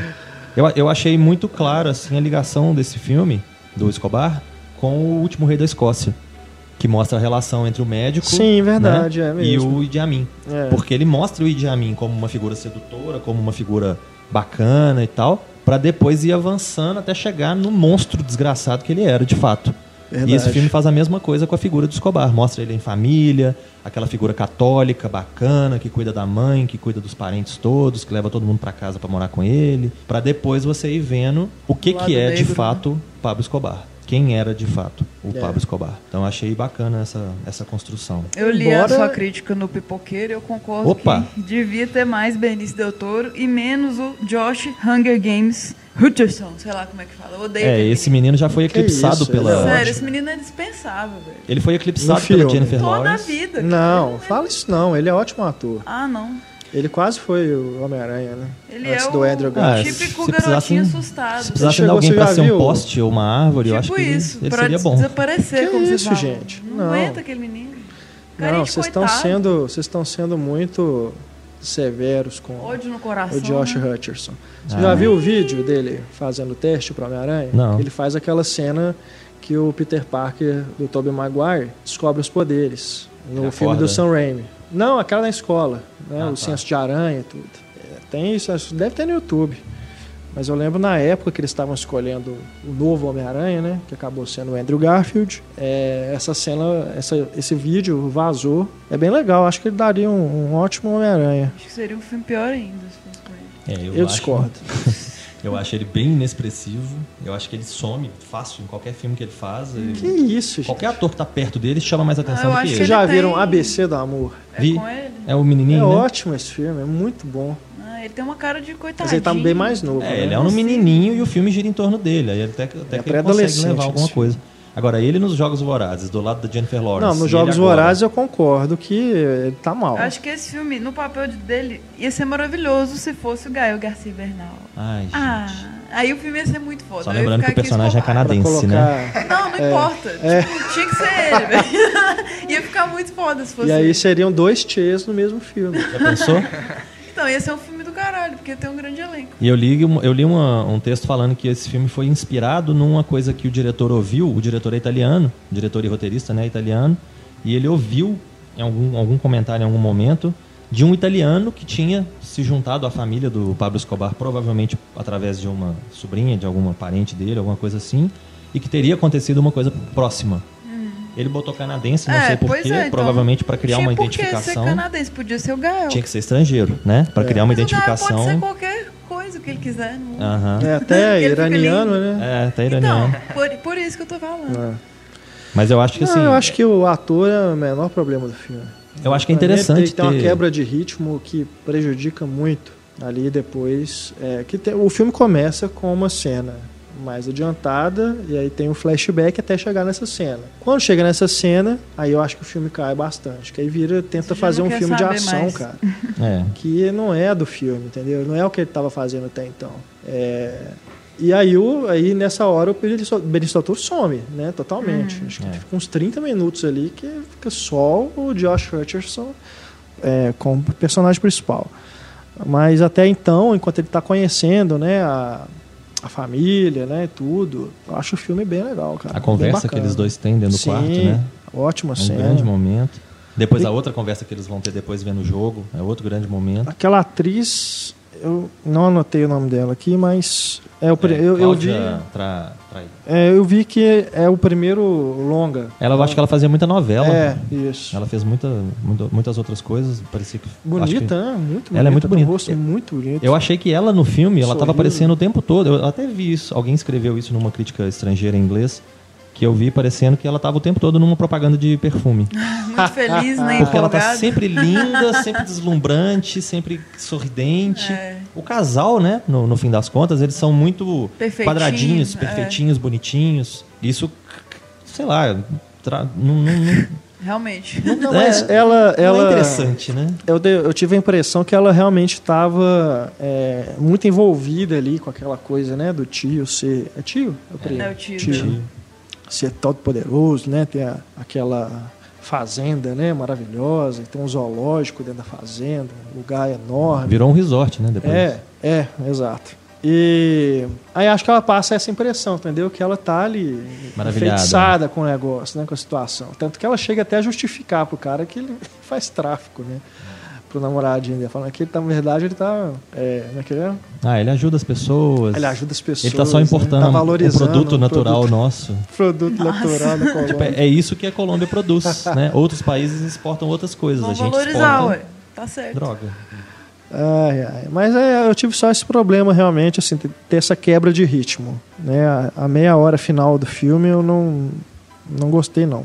Acho que ele tenta fazer algo diferente ali, tenta ir pro lado de um thriller e tal, e se dá mal. Eu acho que essa é uma, é uma, uma tentativa, talvez, do, do diretor e roteirista dele fazer uma biografia de uma outra forma, que ao invés de focar diretamente no biografado, ele pega uma outra pessoa para ser o nosso olhar e nos conduzir. Mas a gente queria É, ver mais. é. Só que o problema é exatamente o que o Renato falou. Ele põe essa pessoa para ser o nosso olhar, para nos conduzir, até um determinado momento que essa pessoa se torna mais importante Exato. do que o biografado. Então ele esquece o biografado de lado e segue essa pessoa, que é um personagem desinteressante, um ator insosso, e inclusive nem real não é. Então, qual que é o quê, interesse né? de Pra ficar quê, né? acompanhando? Sentido. Então, Realmente.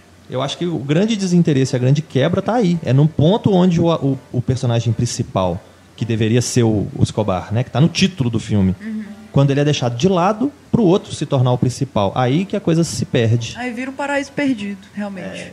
E, e ainda tem uma necessidade de ter uma cenazinha final para explicar o título do filme, o que é totalmente desnecessário. Não, Né?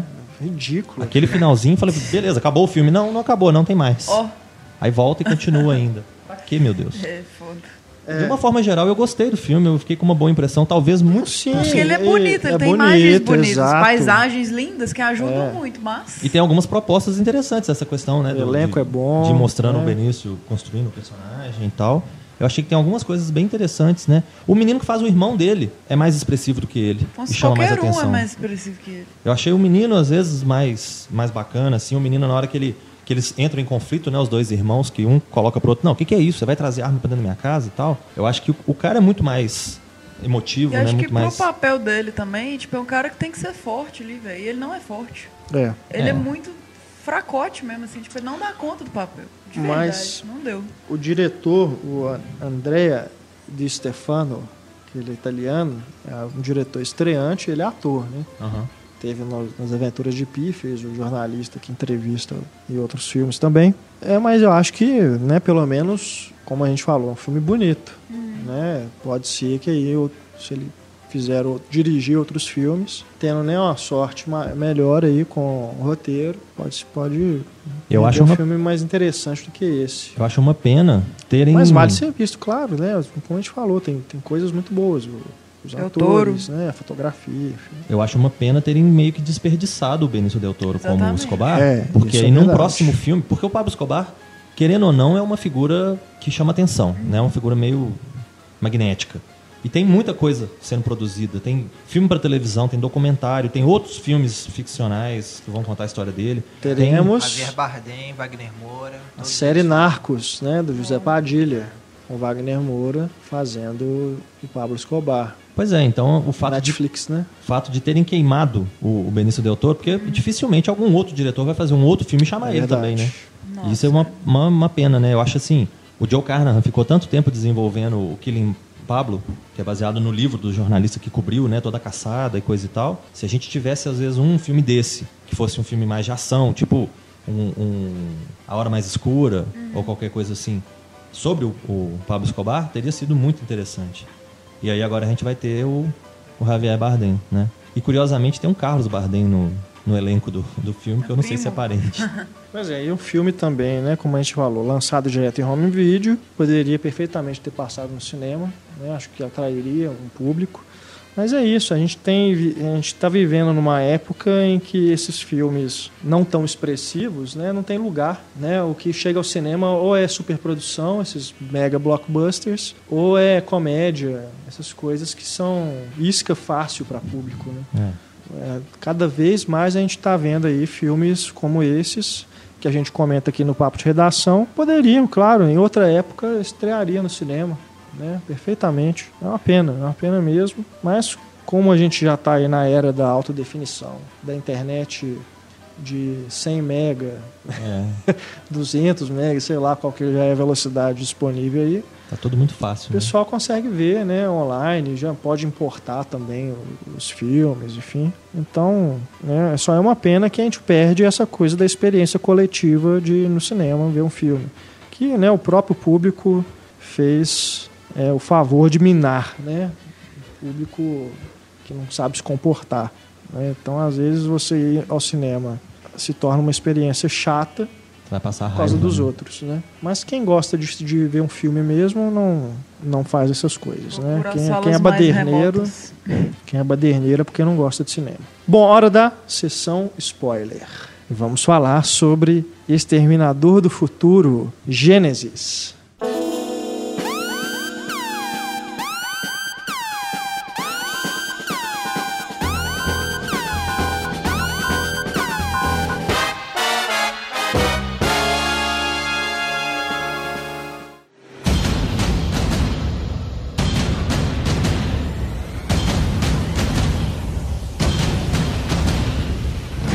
Quinto filme da franquia Exterminador do Futuro. Quarto com Schwarzenegger.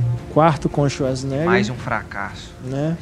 E realmente é uma franquia que, cara, Já deu o que tinha que desde, dar. né, desde Desde o do terceiro pra, pra cá, né? Só ladeira abaixo. Eu gosto mais do terceiro que a maioria das pessoas. Eu gosto também. Como filme de ação, acho É. que ele funciona.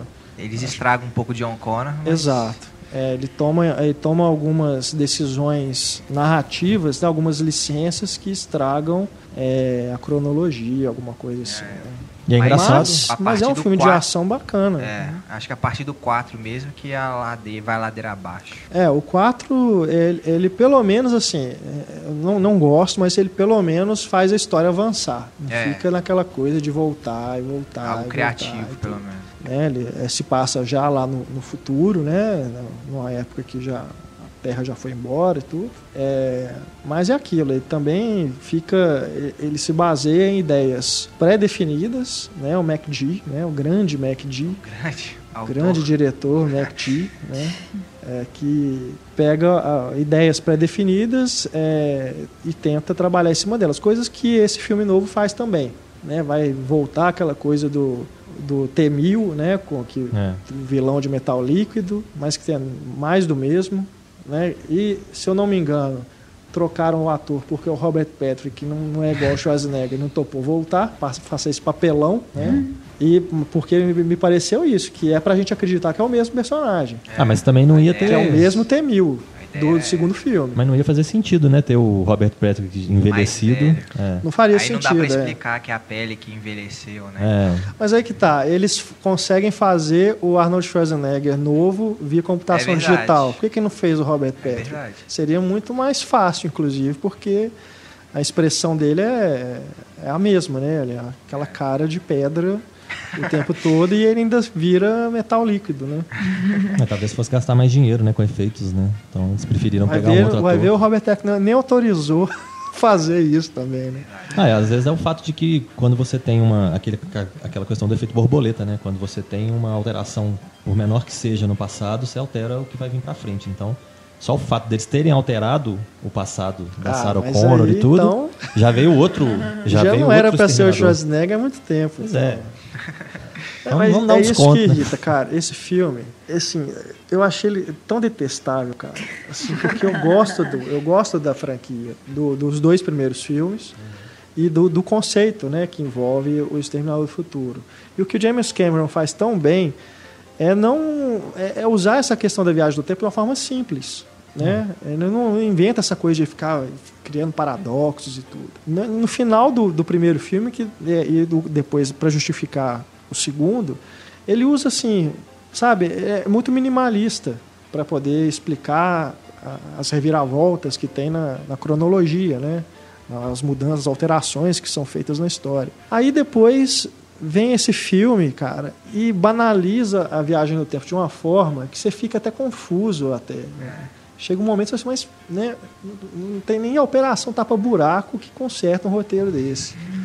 Eu confesso que eu ainda tenho dúvidas até agora. Quem, é, tipo, quem enviou o Arnold Schwarzenegger pra encontrar a Sarah Connor pequenininha, né? Pois é. É. Isso pra mim não, não ficou Não claro tem, até não tem agora. resposta. Em que momento que o John Connor foi abduzido, né, contaminado lá pela Skynet, Virou aquele para trem. poder ser mandado de volta pro, pro 2017, né? É. E de repente ele surge, né, no hospital. Ele surge lá engravatado e tudo. E a É. coisa já está sendo desenvolvida. É. A Skynet e o Genesis, né, que é o, o- o pseudônimo que eles arrumaram lá para Skynet, já está sendo construído, né? Então assim vai surgindo umas coisas durante o filme que não fazem sentido. Agora, o pior para mim é a tentativa de fazer humor. Não, os diálogos são terríveis. Nossa, Meu é. Porque O assim, sorriso do, do Schwarzenegger tem É. De novo insiste nessa Não, coisa do aquilo é o melhor do exterminador. filme. Nossa. de novo insiste nessa coisa do exterminador bonzinho, né? Que desde o segundo filme tem sido usada. A mulher chama ele de Pops, né? Pops. É, o mais Fala legal do sério, filme também né? é aquele ursão gigante que ele chega com ele, assim, de repente é uma arma. Ah, aquilo foi o auge do filme. É. Foi o ursão, Tirar a arma lá. Do... né? Mas tá Aí- desgastado, né? O humor, assim, que é as mesmas piadas, as mesmas Desgastado, cara. frases. É, Tá querendo construir. wanna É o único jeito. Ah, Numa Terrível boa, é, é um, é- se contar. prestar um papel desse é ridículo. Acho que no- no- nos Mercenários ele já, já começou a fazer isso, né? Brincar com É. os bordões e tal. Aí agora continua nessa coisa. E essa piada do, do, do sorriso que ele tenta fazer é uma coisa que vai se repetindo o filme inteiro. Inteiro. Os caras acreditam que aquilo faz. né? É engraçado. Só faltou ele gritar, get to the chopper. É. Todo É. filme dele ele grita Mas, isso. mas acho que ainda assim, o Arnold Schwarzenegger, é- se a gente for salvar alguma coisa, eu acho que ele ainda é a melhor parte do filme, né? Você vê o tanto que o resto do filme é Você ruim. vê o tanto que é ruim, porque se for depender da É. Emilia Clarke com o Jay Courtney lá, é terrível a Cara, o interação. Jay Courtney é um caso Tem química sério. nenhuma entre os dois. Que faz o Kyle Reese, né? É, o o Jay Reese, Courtney, que faz o Kyle Reese, ele, cara, aquele cara é ruim de serviço demais. Alguém já tinha percebido isso. Demais. Ele é horrível. Puxa, o cara é filho do, do McLean lá, do Duro de Matar. Ele é muito ruim. Ele no, no Divergente, que já é um filme horroroso, Ah. ele tá pior ainda. Ele devia ser o novo exterminador. Não, é, pra não ter expressão, né? É. Ah, ia ser fantástico pra ele ficar com aquela mesma cara o tempo todo. Não, e fizeram um personagem irritante, né? Que só reclama, só, Só fica um perguntando o que, que tá acontecendo, Ah, sabe? o Michael Bean era um herói, né? Tipo, o cara É, ele total. chegava pra salvar a pátria e tal. Esse cara é um banana. Só reclama. A mulher é A muito mais macho do que própria- ele. É A própria Emilia Clarke também é uma decepção. É. Porque a Linda Hamilton fazia uma Sarah Connor sofrida, né, traumatizada nos dois filmes, mesmo no primeiro antes dela saber, né, Ah, mas de agora tudo. ela tem o exterminador com ela desde que ela é pequenininha. Mas é, ela é mesmo outra assim, personagem. mas ela começa É a- mimadinha. virou uma virou uma caricatura, É, sabe? ela virou uma menina mimada, mimada pelo exterminador Não, que cuida tipo, dela. O filme inteiro eu fiquei procurando ela em Game of Thrones, assim. Eu fiquei esperando ela chamar os dragões pra botar fogo em Pois tudo. é, Eu- e, tipo, mas eu acho- do filme também, porque ela é marcada por Game of Thrones. É, eu Então, acho que ela vai ficar marcada, ela corre sério risco de ficar estereotipada pelo Os personagem. próprios exterminadores, né? O Robert Patrick é lembrado até hoje por ser o É, T-1000, né? é então, a Christina Loken fez mais o que depois do terceiro filme? É, acho que aqui ela tinha uma oportunidade de mostrar que ela é uma atriz versátil. Eu não ela sei não como consegue. é que ela não é exclusiva no Game of Thrones. Me intrigou isso. Eu falei, como que deixaram, tipo, ela Ah, fazer outras coisas? Você faz na 10 vida? episódios de uma série por ano, você não É. tem como segurar o ator o ano Não, mas, inteiro. pô, é a o, o série Kit também. Harington fez aquele filme horroroso lá do, do vulcão lá que derruba a cidade toda lá também. Foda. Agora, eles, é, é, cara, é incrível. Eles tentam transformar o, a Sarah, a Sarah Connor, o John Connor, o Kylie Reese e o Exterminador numa família disfuncional. É. Tem momentos que eles ficam discutindo. Parece Vira que uma sitcom, né? É, vira isso, é uma comédia, cara. Dessas É. coisas tolas que a gente vê por sogro, aí. né? Relação de sogro do Carl É, Reese cara. É ridículo, assim. é. E aparece um filho que ao mesmo tempo é um vilão, ou seja, pode ser o interesse amoroso da mãe dele. Uau. né? É uma coisa meio. Maravilha. É. Tipo, o, o filho aparece parecendo ser mais velho do que a mãe. E eles têm uma relação meio estranha, então parece que tem uma admiração, alguma coisa assim. Aí um cara tá com ciúme do outro, sendo que um cara é pai do outro e o outro é filho da mulher. É. É, é realmente, um, né? Não, e tem a coincidência, né? Emilia Clarke e Jason Clarke. É. né? Será, né? Mãe e filho. Mas o Jason Clarke também, assim, ele, ele já tem uma cara de vilão, né? Ele tem uma cara de doido, né? É, de é psicopata e descompensado, tudo. né?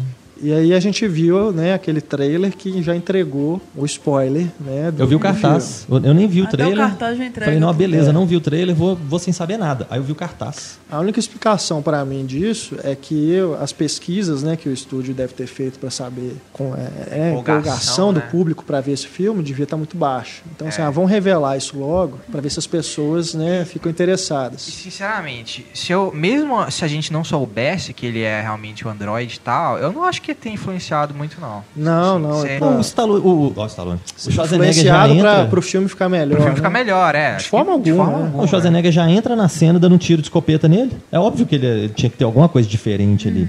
Eu fiquei É. sem saber o seguinte: será que esse aí é um androide que foi enviado e o John Connor verdadeiro tá lá no futuro ou qualquer coisa Ah. assim? Pra depois descobrir, não, esse aí é o John Connor mesmo. Eles deram um jeito de né, É. entrar nele, possuir o corpo dele, sei lá, qualquer coisa nesse sentido. Não, e é e magicamente ele deixa de, de, de defender tudo que ele vinha defendendo até então Aham. pra virar um bonequinho do Skynet lá e pronto. A Skynet de repente vira uma pessoa, né? É, é, é o Doctor Who, inclusive, né? é o Matt Smith, do- é uma das encarnações do Doctor Who. Papel Gente. minúsculo também.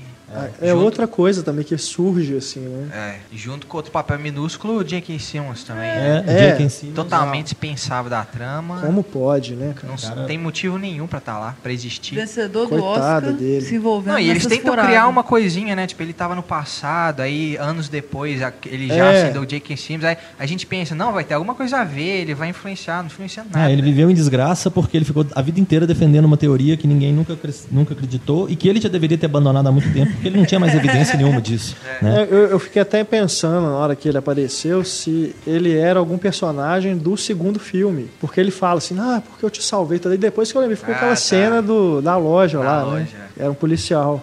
É mais uma situação dispensável. Mas, cara, essa coisa, essa reviravolta envolvendo o John Connor, ela só serve pra mostrar uma coisa: que o John Connor é o grande vilão da, da franquia. Ele é sempre o garoto problema. É. Todos os filmes, cara, todos os filmes. Eu acho que o Exterminador, na verdade, eles deviam fazer um, um- um- nesse filme, mandar ele pro, pra 84, né? 84. 84, e entregar uma camisinha pra Sarah Connor Nossa senhora. transar com o Kylie Reese. Porque esse menino não pode nascer, cara. Ele é o problema de tudo, Agora ele é sempre era. o vilão. Imagina o Schwarzenegger volta. Here's a condom. Tirando no quarto filme que ele é um herói, né? Que é o Christian Bale. Christian Bale. Aí não tem nem como. É, o fato de cada filme ele Mas ser vivido por um outros, ator cara. diferente também cria uma coisa estranha, né? Não dá uma continuidade. Você tem sempre o Exterminador É. com a mesma cara. Mas o resto do elenco todo é diferente, né? Nossa, não, só faltava isso, cara. Colocar o John Connor de, de exterminador. É Eu conf- triste. Eu confesso que no começo do filme, Triste. quando, quando você começa a ver as cenas do primeiro sendo refeitas, sendo Muito reconstruídas, eu achei muito legal. Muito legal. Eu É, achei, não, nossa, sim, sim. Estão recriando Concordo. aquilo ali, mas estão expandindo o universo ao mesmo tempo. É. Parece que era uma coisa que ia muito mais longe, né? Tinha uma promessa ali na, sei lá, os primeiros 20, 30 minutos de filme, tinha uma promessa de que a coisa ia mais pra frente, porque você vê aquela cena icônica acontecendo de novo e, É. e toda aquela situação, É. você fala, nossa, que feito. bacana, né? O cara vai refazer o negócio, mas partindo dali pra fazer uma coisa melhor, pra fazer uma coisa mais divertida. E chega no final do filme você fala assim, tá, e aí, a que ponto chegamos? Nenhum, não aconteceu nada. Agora, Volta pro mesmo ponto. Podia ter sido um curto, Qual que, é, qual que é a explicação pra eles, eles surgirem no meio da rodovia? Eles Nenhuma. viajam no tempo e surgem no meio da rodovia. E, e qual que é a explicação para Arnold Schwarzenegger não. chegar atrasado nesse encontro que é tipo definidor do destino da humanidade, sabe? Aí, eu tava lá há décadas esperando. não, ele tá há anos 30 esperando, anos é. esperando e chega atrasado o negócio pra fazer a piadinha, ah, foi o trânsito. É não, não foda, tem, né? ve- não tem jeito. Isso nem, nem a maior boa vontade é capaz de tapar uns buracos desse, cara. Porque realmente. E destrói tudo, todo o trabalho de James Cameron, se for pensar, né? Nossa, Porque eu imagino James Cameron vendo esse filme. Meu Deus. Ele imagina. elogiou, né, nos Sério? lá, ele falou Ah, que... ele é um cara educado, então, né? porque deve ter É. ganhado uma, uma graninha pra promover também, né? Não duvido, porque esse ali é, é mercenário. Ah, o James Cameron tá, tá fazendo outras coisas da vida, tá Já tá desenvolvendo. engajado também, 10 né? Avatar, Tá né? desenvolvendo os efeitos especiais dele lá. é, tá não, não discuto nem a também. importância dele para o desenvolvimento da tecnologia, não. Mas É, que é um que ficar- mercenário, ele é. Ele não tem que- mas ele não tem que ficar discutindo coisa Lucas. dos outros, não. Mesma coisa. Agora, é. O que eu ia falar, gente? É, também mostrar, por mostrar a máquina do, que eles usam para Pra viajar? viajar no tempo. E aquela máquina está sendo construída desde não sei porão, quando, né? bicho. Né? 1984, construído com sucata. É, cara, umas coisas sem sentido. Ela- uma- um- até dentro da, da, da, da lógica do filme é anacrônico, né? É. Aquela máquina ser construída daquela forma. Você tem tantas coisas modernas, tantas É. coisas avançadas e aquele trem esquisito lá, rodando.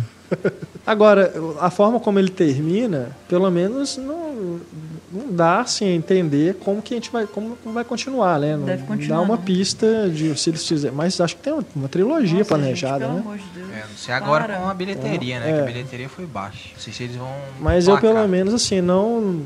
Ele não deixou. Ah, não, se bem que tem uma cena pós-crédito, né? Tem. Tem, ué. Ah, é verdade. É, ué, eu Então, já, já deixou tudo claro já, o Esqueça caminho tá traçado. Aquelas cenas óbvias, né? Eu acho que é um caminho, às vezes, pra fazer uma coisa tipo outro filme fantástico que a gente teve recentemente, que re- redefine toda uma história, que é esse último Transformers com o Mark Wahlberg, né? Que pega a ideia A e cria outra situação do zero. Então talvez o próximo Exterminador do Futuro possa criar uma coisa do zero, sem família O'Connor, né? Sem Mas o... você lembrou bem, o, o tipo de humor desse filme é tipo de humor do Michael É, Bay, cara. É. tipo de, de escola do ridículo. Michael Bay. Sei como é que não foi dirigido pelo Michael E é Bay. o cara do, do Thor 2, né? Que é um Alan filme Taylor. bacana. Alan Taylor, que Alan Taylor, dirigiu alguns dos melhores episódios do Game of Thrones. Também. Pois é, então...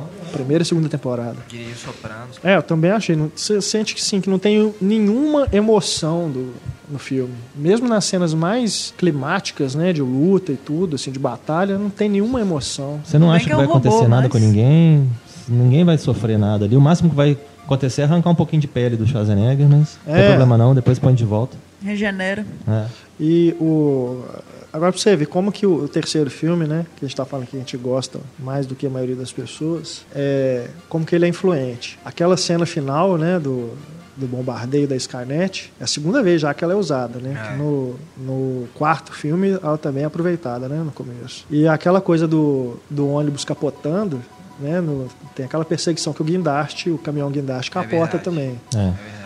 É outra referência, né? Que é uma boa cena. É um bom, é não, é um filme assim que ele funciona Ele como funciona, é. como um filme de ação, ele é bacana, mas ele realmente tem esses problemas para os caminhos, né, que ele vai tomar ali a respeito dos personagens. Eu acho Achei que tão estranho esse ônibus capotando também. Queria entender a física daquele. Porque o John Connor, ele, ele puxa o negócio pra baixo, né? Mas ele puxa tipo um cano, né? E aí o ônibus dá uma pirueta gigante. É. né? Meio bizarro isso. eu E achei mais que o clichê do, do ônibus pendurado, né, na ponte. É. Quantas vezes a gente já não viu isso? Eu acho que o- a reação do público, de uma forma geral, com esse filme deve ser mais ou menos a mesma reação do Jurassic World. Quem conhece os primeiros, quem já conhecia, já gostava e tudo, tá falando, tá pensando provavelmente o que a gente tá falando aqui. Ah, que bobagem, que isso, que aquilo, que aquilo outro. Agora, quem é mais novinho que foi pro cinema pra ver pela primeira vez aquele universo, ou do, do Exterminador, ou dos dinossauros, olhou pra aquilo e falou, não, que legal.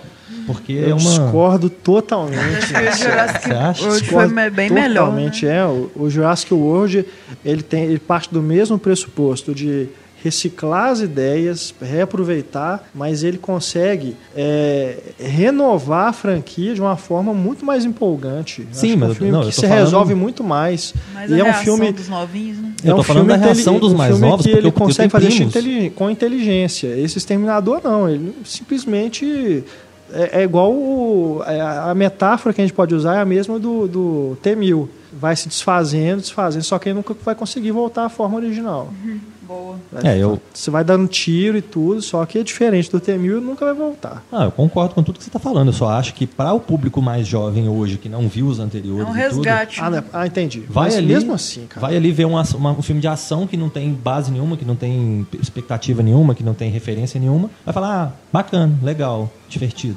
Ah, mas Agora, mesmo se assim, conhecesse, às vezes, um, né, o retrospecto. Mesmo ali, assim, a cena, as cenas de ação do, do Exterminador não, não, não chegam nem perto, não faz nem cosquinha do Jurassic World. Bom é Mad Max. Ele não. Mad não, aí- Max é aí, que é bom pra caralho. Aí é outro, outro Devia patamar. nem ter lembrado Não, que é uma aí- profanação falar de Mad Max Aí o resultado agora. é outro, é isso que eu tô querendo dizer. Porque Né? o público jovem hoje, que foi ver o Mad Max, por exemplo, sem ter visto os anteriores, Uhum. gostou porque é um filme bom. E é um além filme- de ter toda a questão da, da história Do resgate. Né, do resgate e tudo mais. Esses novos não, esses novos a pessoa pode às vezes ter uma impressão de que é um filme bom por não conhecer mais nada, e se ela procurar ver mais um filme ou dois da franquia, Cara, ela não vai é ver que possível que, legal. alguém ache esse filme Não, bom. não é- mesmo, mesmo se for o primeiro filme que a pessoa viu na É, vida. e o não Mad é Max, possível, ele é, o Mad Max ele é encerradinho, ele funciona como um filme separado sem a, ne- precisar da Independente. Ou franquia. seja, é um sabe? filme que se sustenta fora da franquia. É, esse filme é- eu acho bem difícil a pessoa Eu também acho. Ver Ela sem não ter vai visto entender- os- Não vai entender anteriores. nada, ela vai É. ficar perdida. vai ficar muito perdida. nem com a introdução no início que refaz a galera toda, não. Ah, Eu fui ver Eles com um amigo. assim mesmo? Eu fui ver com um amigo que nunca tinha visto nenhum filme do Exterminador do Futuro. Hum. Ele falou assim: ah, bacana, legal. Eu, só olhei e falei, sério? É, tipo, vou rever nossa amizade agora. Como que ele entendeu, cara? Tem tanta coisa ali que. ah, mas eu que conheço o negócio todo, eu também não entendi, ué. Eu acho que seu amigo também não entendeu. Pois é, você também, você também não entendeu, você não sabe quem que mandou o Gente, ninguém Exterminador. entendeu nada, Pois já é. devia ter exterminado esse trem há muito lá. tempo. Às vezes ele cochilou e acordou no final. Eu gostei, gostei. Ó, legal, né? Legal, vambora? Só-? É bacana, bacana. né? Como seu amigo nunca viu o Exterminador do Futuro também. É, tipo, quem é esse amigo? Que loucura, cara. Duas desculpas. Novo, veio do interior, não tinha muito acesso à, Ah, à- então televisão e coisa e tal. Tá É, explicado. bem, então. É, realmente terrível. Terrível.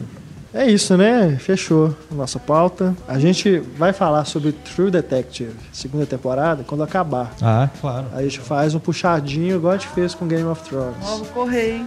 Né? O pessoal gostou. Então, são quantos episódios essa temporada? Vão ser oito também? Como oito, é. São? Tá em oito, qual é. Tá temporada? no quarto. Tá no quarto. Tá na segunda temporada, Segunda? quarto episódio. Será que é. eu consigo ver até o puxadinho? Já elas muito são sério. independentes, né? Não dou conta de ver essa Não, você não precisa ver a primeira temporada É, toda, não. Você pode ver só os Ah, quatro. beleza. É independente. Só os quatro da segunda já tá tranquilo, porque são histórias Tá independentes. no quarto? Tá no quarto. Não, então eu vou tentar. Esse domingo próximo agora vai ser o quinto. Beleza. É. Então, Então acompanhem também, né?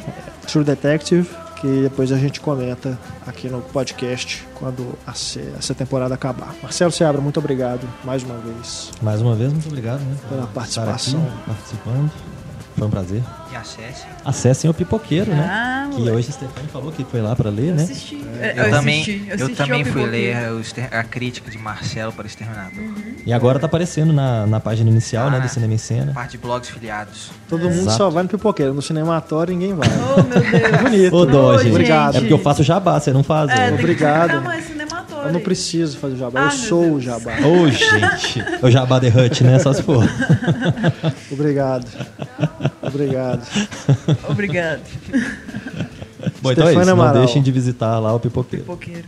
Obrigado. Hasta la vista, pessoal. E Antônio Até mais. Muito obrigado e obrigado a você, nosso querido ouvinte, nos acompanha toda semana. No nosso próximo programa, mais um episódio da série Grandes Filmes. Nós fizemos uma enquete com os assinantes do Cinema em Cena, no, né, uma enquete que ficou disponível somente para os assinantes, para que eles escolhessem entre três filmes qual seria o tema do próximo programa, né, da semana que vem, podcast número 143. E o vencedor foi Tubarão, de Steven Spielberg. Por dois votos. Foi, Certo? foi uma disputa muito acirrada. Bem encerrado. Né? A gente colocou pro pessoal escolher entre Tubarão, Acossado, do Godard, e Casablanca. Casablanca. Michael Curtis. Né? Então ficou a, a ordem ficou Tubarão, Casablanca quase o Acossado quase encostado ali empatado e o Casablanca. Isso não significa que nós não faremos podcast sobre esses dois Ah, filmes bom.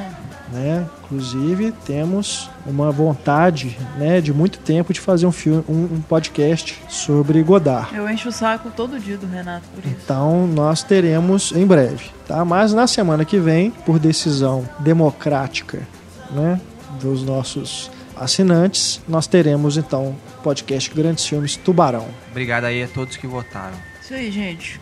Continue participando.